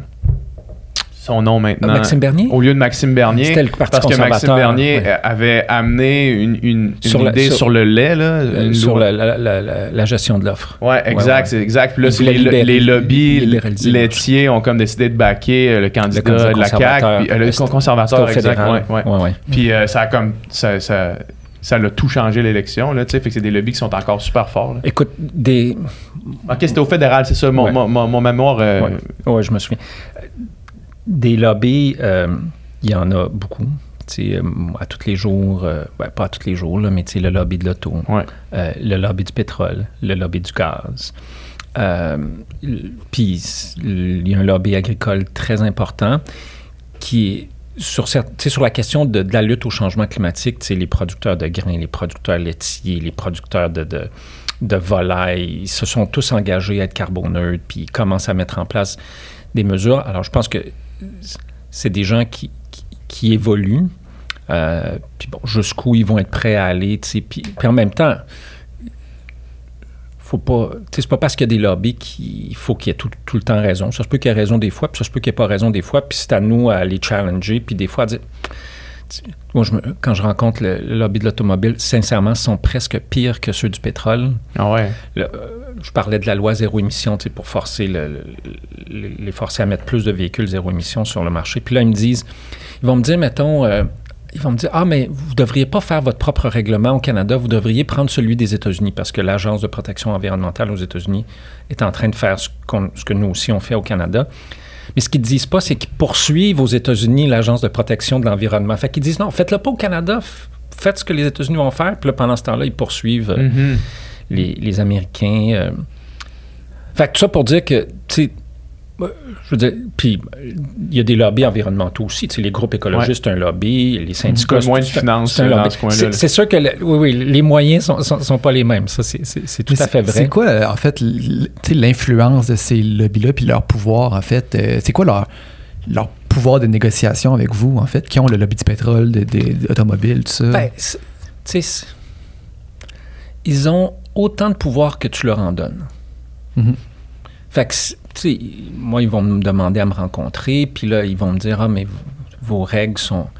La dernière fois que j'ai rencontré les gens de l'automobile, je leur ai raconté, euh, quand j'étais chez Équiterre, on- puis qu'on travaillait sur la mise en place du système de, tarification carbone au Québec, le, système de plafonnement et d'échange d'émissions de gaz à effet de serre.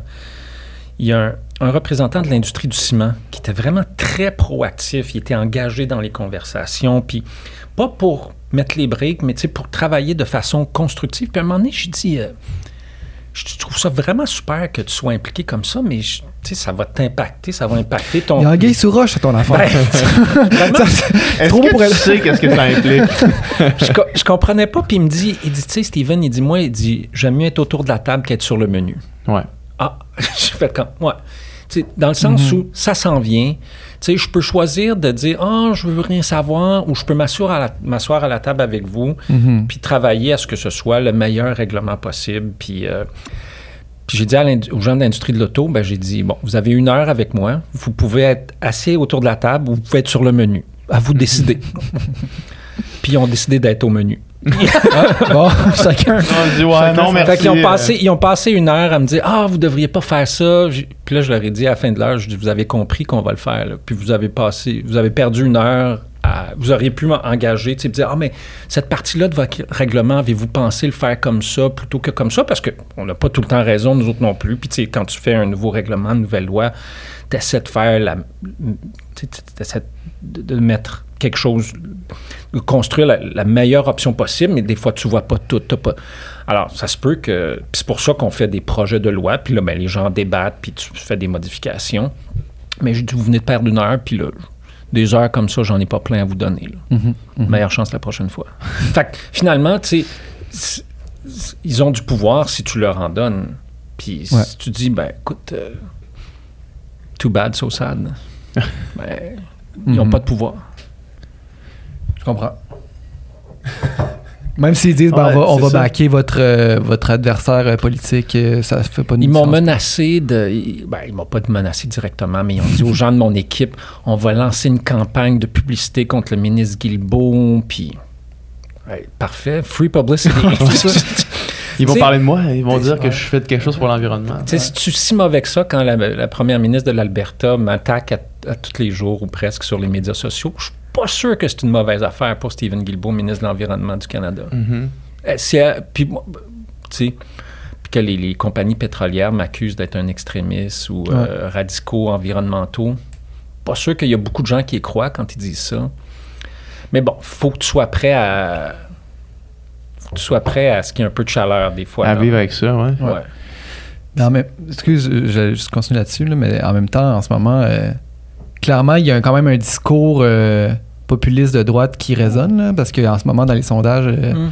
le Parti conservateur est quand même, Pierre Poilievre est quand même populaire. Ouais, là. ouais. Ça- puis avec un discours complètement, euh, pratiquement climato-sceptique, là, tu sais. je- Ben, tu ça vois, doit en fait, en- tu sais, dans la publicité qu'on a vue cet été, puis Ouais. il parle pas de ces questions-là. Il parle pas des questions difficiles. Tu sais, il, il parle de, de la question de l'abordabilité, puis des taux d'intérêt, puis euh, de l'inflation, mais il, il veut pas qu'on lui pose des questions sur le droit des femmes de choisir, parce que dans sa gang, il, y, a, il y a plein de... Ça divise. hein. Oui, puis s'il prend le pouvoir, c'est sûr qu'il va avoir des projets de loi. Puis il y en a eu un qui a été présenté par une de ses députées il n'y a pas longtemps sur le droit du fœtus. Alors, il ne parle pas de droit à l'environnement, de, de- de droit aux femmes de, choisir, mais là, c'était sur le droit des, fœtus. Euh, sur la question de- de- des changements climatiques, la, la position officielle du parti, c'est qu'il ne croit pas au changement climatique. Mais il n'en parle, il en parle jamais. Il veut pas. Alors, c'est sûr que Mais c'est quand même incroyable de, de publiquement te prononcer comme ne pas croire au changement climatique. Ben, il- lui, il en parle pas, mais mais c'est dans, sa, sa- dans son... son, son- le, le der- le- ben, l'avant-dernier, parce qu'au dernier congrès, ils n'ont pas parlé de changement climatique, celui qu'il y a eu à Québec, mais l'avant-dernier, euh, c'est là où il y a une résolution qui a été adoptée par les membres du parti qui disait on ne reconnaît pas la, la- la réalité des changements climatiques. Mais Pierre Poilievre, il va jamais dire ça, il va jamais en parler parce qu'il veut pas. Ça se peut qu'il se fasse poser la question euh, Ben, quand viendra le temps d'être par arriver sur le sujet. Puis les sondages, c'est important. Et juste se bloquer les oreilles. Ah! Ça. Les sondages, c'est important. Puis bon, tu es en politique, tu regardes ça, mais je parlais à un sondeur qui me disait les sondages politiques, quand tu n'es pas en campagne électorale, c'est un peu comme quelqu'un qui t'appelle puis qui dit Hey, toi, tu cherches un auto? Tu dis Non, je suis pas vraiment sur le marché pour un auto, mais mettons que tu te chercherais un auto. Puis là, tu dis Ben ouais, OK, je vais répondre à tes questions, mais je suis pas sur le marché pour un auto. Fait que mes réponses, ça vaut ce que ça vaut. Ouais. Plus on va s'approcher d'une campagne électorale, plus euh, là, ça va devenir sérieux. Puis là, les gens vont porter attention à ça. Mais là, présentement, les gens, ils sont pas, ils sont pas là-dedans. Puis euh, il y a un, son- il y a un sondeur qui, me pré- qui nous présentait quelque chose euh, au, au congrès du, du Parti libéral qui nous a montré une acétate où euh, les conservateurs étaient en avance sur nous de 14-15 points. Puis là, il disait tant de points de plus en, en Atlantique, puis en Ontario, puis en Colombie-Britannique. Puis là, il nous parle de ça pendant 10 minutes. Puis là, tu sais, t'es comme, ouais, ça va être tough. tu sais. Mhm. Ah, excusez, j'ai oublié de, de mettre la date sur mon acétate. Avril 2019. Oh. Fait tu sais, c'est pas la première fois où les sondages. Puis quand tu es au gouvernement, c'est sûr que tu prends des décisions, puis il y a des décisions que les gens aiment, puis il y a des décisions que les gens aiment pas. Puis plus tu es là longtemps, tu sais, plus les gens ont à un moment donné le goût de changement. Moi, je pense que la prochaine campagne électorale va être essentiellement au- autour d'un certain nombre de choses, mais il y, a- il y a une partie des gens qui vont dire, ben là, les libéraux, ça fait 10 ans que vous êtes là. Ouais. Fait on a peut-être le goût de changement, mais ils vont se dire, OK, mais veux-tu vraiment, c'est-tu ça le changement? Tu C'est-tu ce gars-là, Pierre Poliev? Puis moi, je pense que tu ses positions puis les positions de son parti, là, il, peut essayer de s'en cacher, mais en campagne électorale, ça va être plus difficile. Mais je pense qu'aussi, il va y avoir des enjeux, tu comme les changements climatiques, où les gens vont se dire, tu on veut-tu voter pour un parti qui va nous ramener en arrière sur, sur, sur ces questions-là? Alors, je, je pense que il est populaire maintenant dans les sondages. Mhm. Je pense qu'il ne faut pas paniquer. En même temps, on a du travail à faire. Il faut regagner la confiance des gens. Puis c'est sûr qu'en période difficile comme celle qu'on traverse, une forte augmentation des, des taux d'intérêt, l'inflation, les gens sont un. Tu sais, c'est tough pour bien du monde. Puis là, ben, quand c'est tough, ils sont fâchés contre leur leader. Ouais. Alors, est-ce que ce sera encore comme ça dans un an, dans un an et demi? On verra. Commencer euh, de. Ça fait plusieurs fois tu sais, que tu mentionnes qu'en Alberta, euh, tu irais pas, puis dans, dans- en, en Atlantique, tu irais pas non plus, tu laisses ça descendre. C'est comment de diriger un pays aussi. euh, on n'est pas le pays le plus euh, divisé. Mhm. hein, tu sais, on, on a juste à regarder aux États-Unis pour voir c'est quoi de la vraie division. Mais c'est quoi diriger un pays quand même où est-ce qu'il y a des provinces qui sont quand même vraiment fondamentalement différentes, comme le Québec puis l'Alberta, par exemple? Ben, moi, je ferais, la, je ferais une distinction entre les, la population de ces provinces-là puis les gouvernements. Puis bon, tu dis, tu sais, c'est les gens qui élisent les gouvernements, c'est vrai. Mais la dernière élection en Alberta, ça a été très serré entre le NPD. C'est quand même assez incroyable. sais. En Alberta, c'est entre le NPD puis les conservateurs. Puis là, vraiment une version conserva hyper conservateur. Ouais. On est un peu dans les extrêmes. Puis c'est quelques milliers de votes qui a fait en sorte que c'est Daniel Smith qui est passé, puis pas Rachel Dantley. Un. Deux, euh, il y a un sondage qui est sorti récemment qui montrait, deux, son- deux sondages qui sont sortis ré- récemment qui montraient qu'il y a à peu près 60, pers- 60 des Albertains qui veulent que le gouvernement fédéral mette un plafond sur les émissions de gaz à effet de serre du secteur du pétrole et du gaz. Alors, je suis pas, tu sais, je je vais pas euh, en Nouvelle-Écosse ou je vais pas en Alberta, pas parce que les gens ils vont me tirer des roches quand je vais aller là. Ben, c'est sûr qu'il y a des gens qui m'aiment vraiment pas beaucoup là, mais il y en a aussi des gens au Québec qui m'aiment pas beaucoup. Ouais. Mais surtout parce que les relations avec le gouver- avec ces gouvernements-là sont, sont plus tendues. Puis je, je veux pas non plus chercher à acheter de l'huile sur le feu, mais en même temps avec la Nouvelle-Écosse, on vient de signer un accord sur la conservation.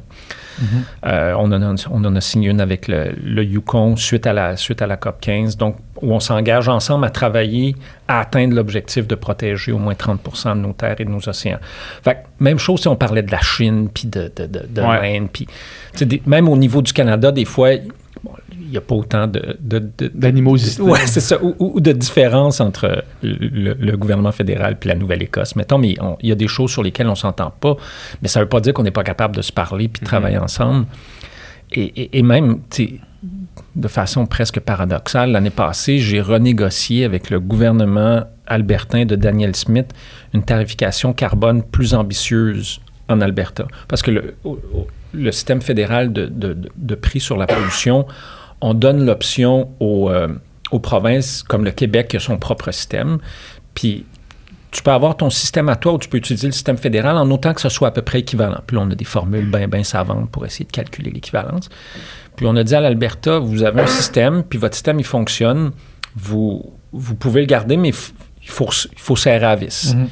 puis j'ai réussi à négocier ça. Elle n'en parlera ouais. jamais publiquement. Elle aimerait mieux être crucifiée que, que, d'avouer ouais. publiquement qu'elle a fait ça avec Stephen Guilbeault. Mais elle l'a fait. Bonne crucifixion. là. C'est moins pire. C'est moins pire que d'avoir été en accord avec, Avec le ministre de Guilbeault. l'Environnement. Se faire arracher une dent frette, ça serait moins Ouais. difficile pour elle. je pense. Est-ce que la, la politique, euh, ça, ça a une date de, de, De péremption? pour toi? Oui, oui, oui. Moi, je, je- tu sais, il y a- je pense que tu- il y a toutes sortes de monde en politique, puis il y a- il y, a toutes sortes de raisons pour lesquelles les gens vont en politique. Moi, Je me, vois pas comme un politicien de carrière. J'ai attendu que mes enfants soient plus vieux avant d'y aller parce que je, je voyais, je travaillais avec beaucoup de, de politiciens et de politiciennes, puis je voyais à quel point c'était exigeant sur, sur, sur- la vie, notamment la vie personnelle. Fait que j'ai- attendu, mais je, je pense pas que je vais faire ça pendant 20 ans. Moi, je, je- suis allé là pour, pour aider mon pays à donner un coup de barre sur ces questions-là. Je vais faire ça pendant un bout de temps, puis après ça, je vais, je vais faire d'autres choses encore en environnement, fort probablement, je sais pas quoi, mais. Mais bon, je vais être là aux prochaines élections, c'est sûr. Mhm. Tu resterais-tu comme député dans l'opposition, mettons?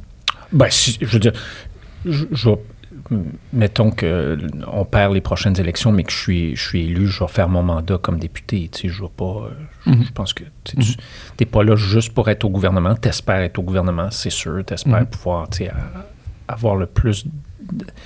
De- avoir le plus de- de- de- d'outils pour faire changer les choses. Tu en as moins dans l'opposition que quand tu es au gouvernement, c'est c'est certain, mais en même temps, c'est ça la démocratie aussi. tu. Mhm.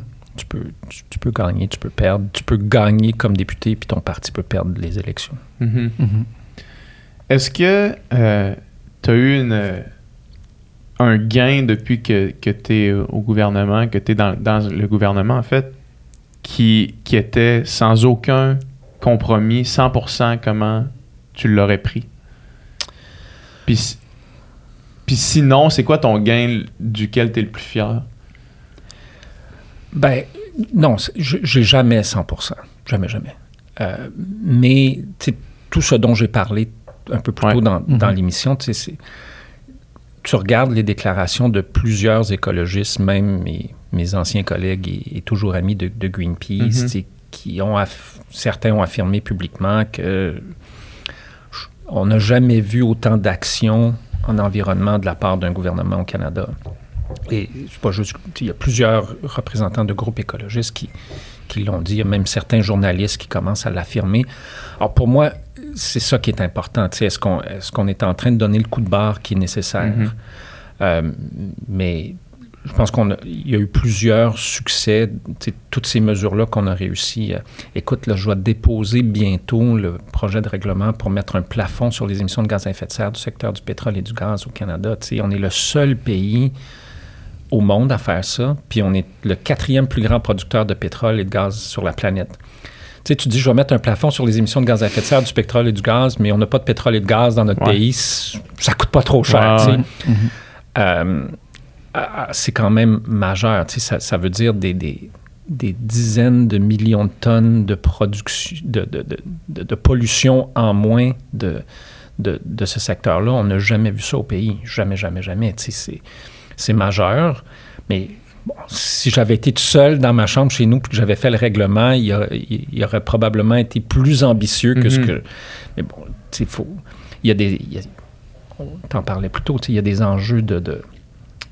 Il y a l'environnement, il y a, il y a l'économie, il y a les emplois, il y a une- on est bien prêt à se pogner avec, euh, avec. En tout cas, moi, je suis bien prêt à me pogner avec des provinces, mais tu veux pas non plus. Il faut que tu essaies de garder. On essaie de garder la fédération quand même Ouais. euh. Fait sais, tu mets tout ça ensemble. tu, fais des compromis, mais ce qui est important pour moi, c'est qu'on puisse continuer d'avancer dans la lutte au changement climatique. J'aurai pas 100% mais si j'ai 80% de ce que je veux, C'est mieux que zéro. tu sais. Ouais. C'est- mieux que le, le vide absolu dans lequel on était avant 2015. Mhm.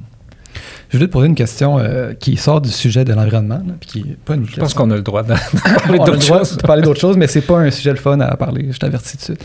Euh, C'est pas un sujet qui concerne le, le, Le bas de la, ceinture, non plus. non, OK. non, pas vraiment.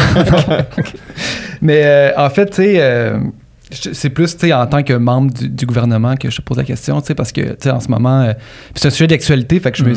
tant qu'à avoir un, un politicien devant moi, je, je vais lui poser des questions. Euh, ben, tu sais, en ce moment, mettons ce qui se passe en, en Israël par Palestine, euh, je pense que tout le monde, en tout cas tout mon entourage, moi, tout le monde parle de ça, tout Ben le monde oui. regarde ça, tout le monde est horrifié, tout le monde, euh, puis tout le monde se sent puissant en fait, parce que tu sais, je veux dire, le simple citoyen il regarde ça puis il dit, euh, je voudrais juste euh, la paix, mais tu sais, euh, euh, concrètement, on peut rien faire. Par contre, un gouvernement d'un pays, euh, j'imagine, peut faire quelque chose. En fait, ma question, c'est qu'est-ce que vous pouvez faire, puis qu'est-ce que vous faites pour essayer de, de, de, de, de- que ce conflit-là euh, continue pas de s'envenimer, puis de- Honnêtement, même comme gouvernement, c'est un, un défi. On Mhm. voit qu'il y a plusieurs gouvernements de la planète qui essaient de trouver une solution à ce conflit-là, incluant les États-Unis d'Amérique depuis plusieurs années, avec des succès, mettons, mitigés Mhm. jusqu'à date. Euh, je pense qu'il f- tu sais, je- je- je- je pense qu'il faut faire preuve d'équilibre dans, dans, dans notre... po- Tu sais, au départ, quand il y a eu l'attaque du Hamas, le premier ministre a, a sévèrement dénoncé ça. Mais il- on, on a aussi dit que tu sais, euh, la protection des civils en, en Palestine est tout aussi importante que la Mhm. protection des civils en Israël. Il ne peut pas avoir deux poids, deux mesures. Euh, contrairement au président Biden, par exemple, qui est déjà sorti pour dire non, la- l'attaque sur l'hôpital qu'on a vu, c'est pas le- les Israéliens. Euh, nous, on a, on a, le premier ministre a dit At- attendons un peu, tu sais. Ouais. Puis on n'est pas les Américains ont, rapidement pris le côté d'Israël, mais la Ils France sont quand même me- bons amis, là, en fait. Ouais, euh, ouais, il y a une relation très étroite, mais la France, la Grande-Bretagne, l'Allemagne, comme le Canada, on dit attendons un peu. On n'est pas sûr, on, on veut, on, on veut creuser au, fond des choses. Alors, je, pe- je pense que tu ne peux pas espérer pouvoir jouer un rôle dans ce conflit-là en, en étant dans un camp ou dans l'autre. Il Mhm. faut que. Il faut, tu peux travailler avec tout le monde, puis tu dois travailler avec tout le monde. La, mini- la ministre Jolie y était la fin de semaine dernière. Elle a rencontré plein de monde, que ce soit du côté israélien, du côté euh, arabe. Euh, le premier ministre a parlé euh, au chef de l'autorité palestinienne aussi. Puis on essaie de travailler avec d'autres pays pour voir, sais, ça ressemble à quoi une sortie de crise? Puis ça ressemble à quoi une solution à plus long terme? C'est pas facile, tu sais, ça fait, je veux dire, ça fait des décennies qu'il y y a des conflits dans cette région-là du monde. Ça prend de la volonté de tout le monde. Puis là, présentement, tu sais, tant du côté palestinien que du côté israélien, c'est les extrémistes qui mènent. Euh, je veux dire, Benjamin Netan- Ouais. Netanyahou, c'est pas un artisan de la paix, puis euh, c'est au contraire. Puis le Hamas non plus. Je veux Ouais. dire, c'est pas des gens qui. Le Hamas, les victimes civiles palestiniennes, ils s'en foutent comme dans l'an 40. Tu sais, C'est un, régime de terreur, même pour les Palestiniens. Tu sais, Tu peux pas être en Palestine puis critiquer le Hamas. Euh, tu peux pas être un membre du Hamas puis il y a un des, des chefs, du, un chef politique du Hamas qui s'est fait arrêter Mhm. euh, par, par les Israéliens, puis il a un peu condamné l'attaque de la branche militaire du Hamas. Puis là, j'entendais, un- euh, je pense que c'était à la BBC, mais quelqu'un dire une chance qu'il s'est fait arrêter par les Israéliens parce que sinon le Hamas l'aurait tué. Mhm. Alors, il, faut, il, faut qu'il y ait des voix moins extrémistes de part et d'autre qui soient Ouais. prêts à s'asseoir à la table puis essayer de trouver une solution. Puis là, on a de la misère à trouver ces interlocuteurs-là. Mhm, je comprends.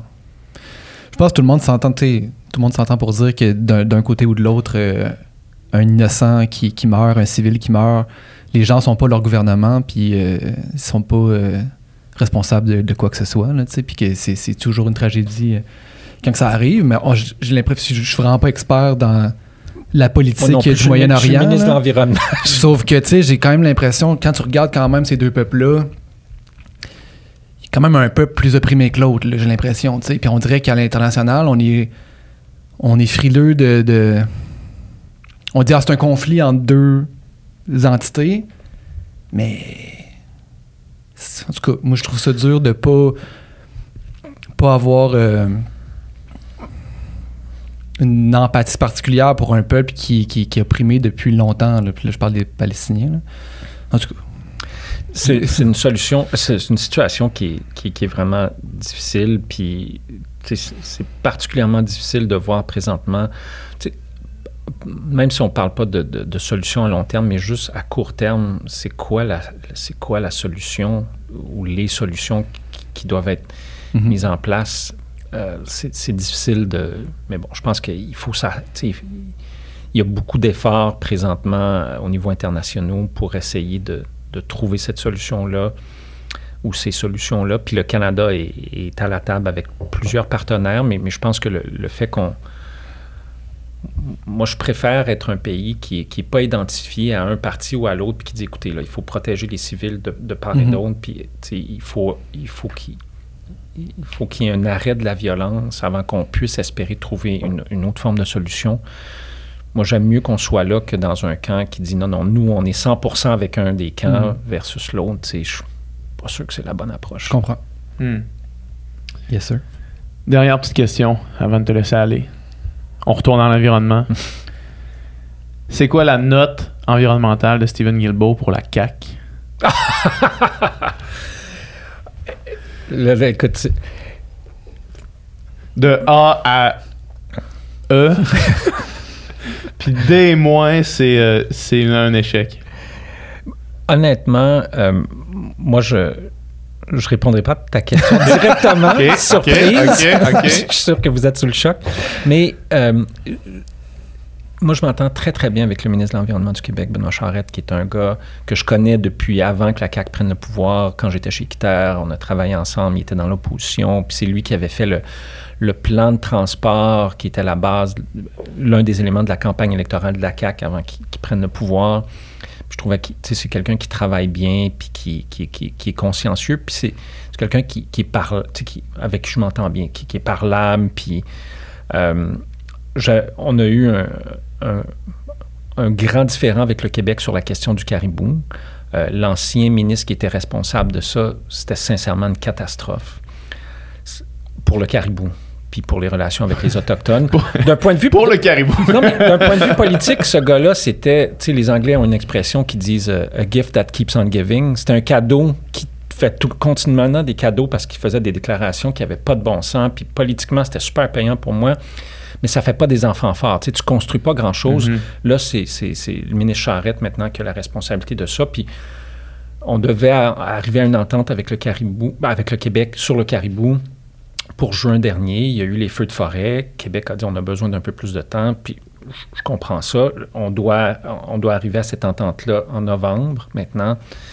Euh, alors, on n'est pas d'accord sur tout, mais on travaille ensemble sur euh, tout, tout- tout le volet de l'électrification des transports, euh, les, les- les composantes de, de batteries pour, pour les voitures électriques, les, les usines de batteries. On a fait beaucoup d'annonces conjointes, le retour de GM au Québec, Mhm. euh, l'usine de Nordvolt. euh, alors, on est, capable de travailler ensemble. On n'est pas d'accord sur tout, mais ce qui est important, c'est qu'on puisse avoir cette, collaboration-là. Sur les changements climatiques, le, Québec est un leader depuis longtemps. On est le premier État en Amérique du Nord qui a mis un prix sur la pollution, avant la Californie, avant qui que ce soit. Et ce qui est fascinant du Québec, et j'espère que ce sera comme ça un jour au fédéral aussi, c'est que il y y a des partis provinciaux qui sont peut-être plus pro-environnement que d'autres, mais il n'y a pas. Tu sais, la CAQ dit pas non, nous, on ne croit pas ça, les changements climatiques. Puis, c'est un parti peut-être un, le CAQ plus à droite que certainement nous, on l'est au, au fédéral. Euh, mais ça n'a rien à voir avec le, le Parti conservateur euh, Mhm. du Canada. tu sais. Alors, on est capable de travailler ensemble sur un paquet de dossiers. On ne s'entend pas sur tout. La question de la langue, c'est plus tough, mettons. Euh, mais sur les dossiers en environnement, en général, changement climatique, le Québec, euh, on se prépare à aller à la COP. Le Québec va avoir la, la plus grande délégation de toutes les provinces canadiennes et de loin. En fait, si le Québec, euh, euh, il a probablement une délégation à la, à la COP qui est plus grande que la plupart des pays de la planète. Ah ouais. Il y a vraiment un engouement. Tu sais, as des gens d'affaires, les ONG. Je parlais à la FTQ hier. Il va y avoir une dizaine de représentants à la COP. Tu sais, c'est, un mouvement de société euh, qu'on, voit qui se reflète là-dedans. Ça, ça m'encourage beaucoup. Mhm. Ah, si c'était comme ça partout au pays, même si c'était des gouvernements de droite dans des provinces, mais qui étaient pro-lutte au changement climatique, ce serait plus facile pour moi. Mettons, mettons ça comme ça. J'apprécie la réponse. B-. B-. de ce que j'en comprends, B-. moins. merci beaucoup. Merci, à vous. C'était vraiment intéressant. Merci, Très plaisant. Merci.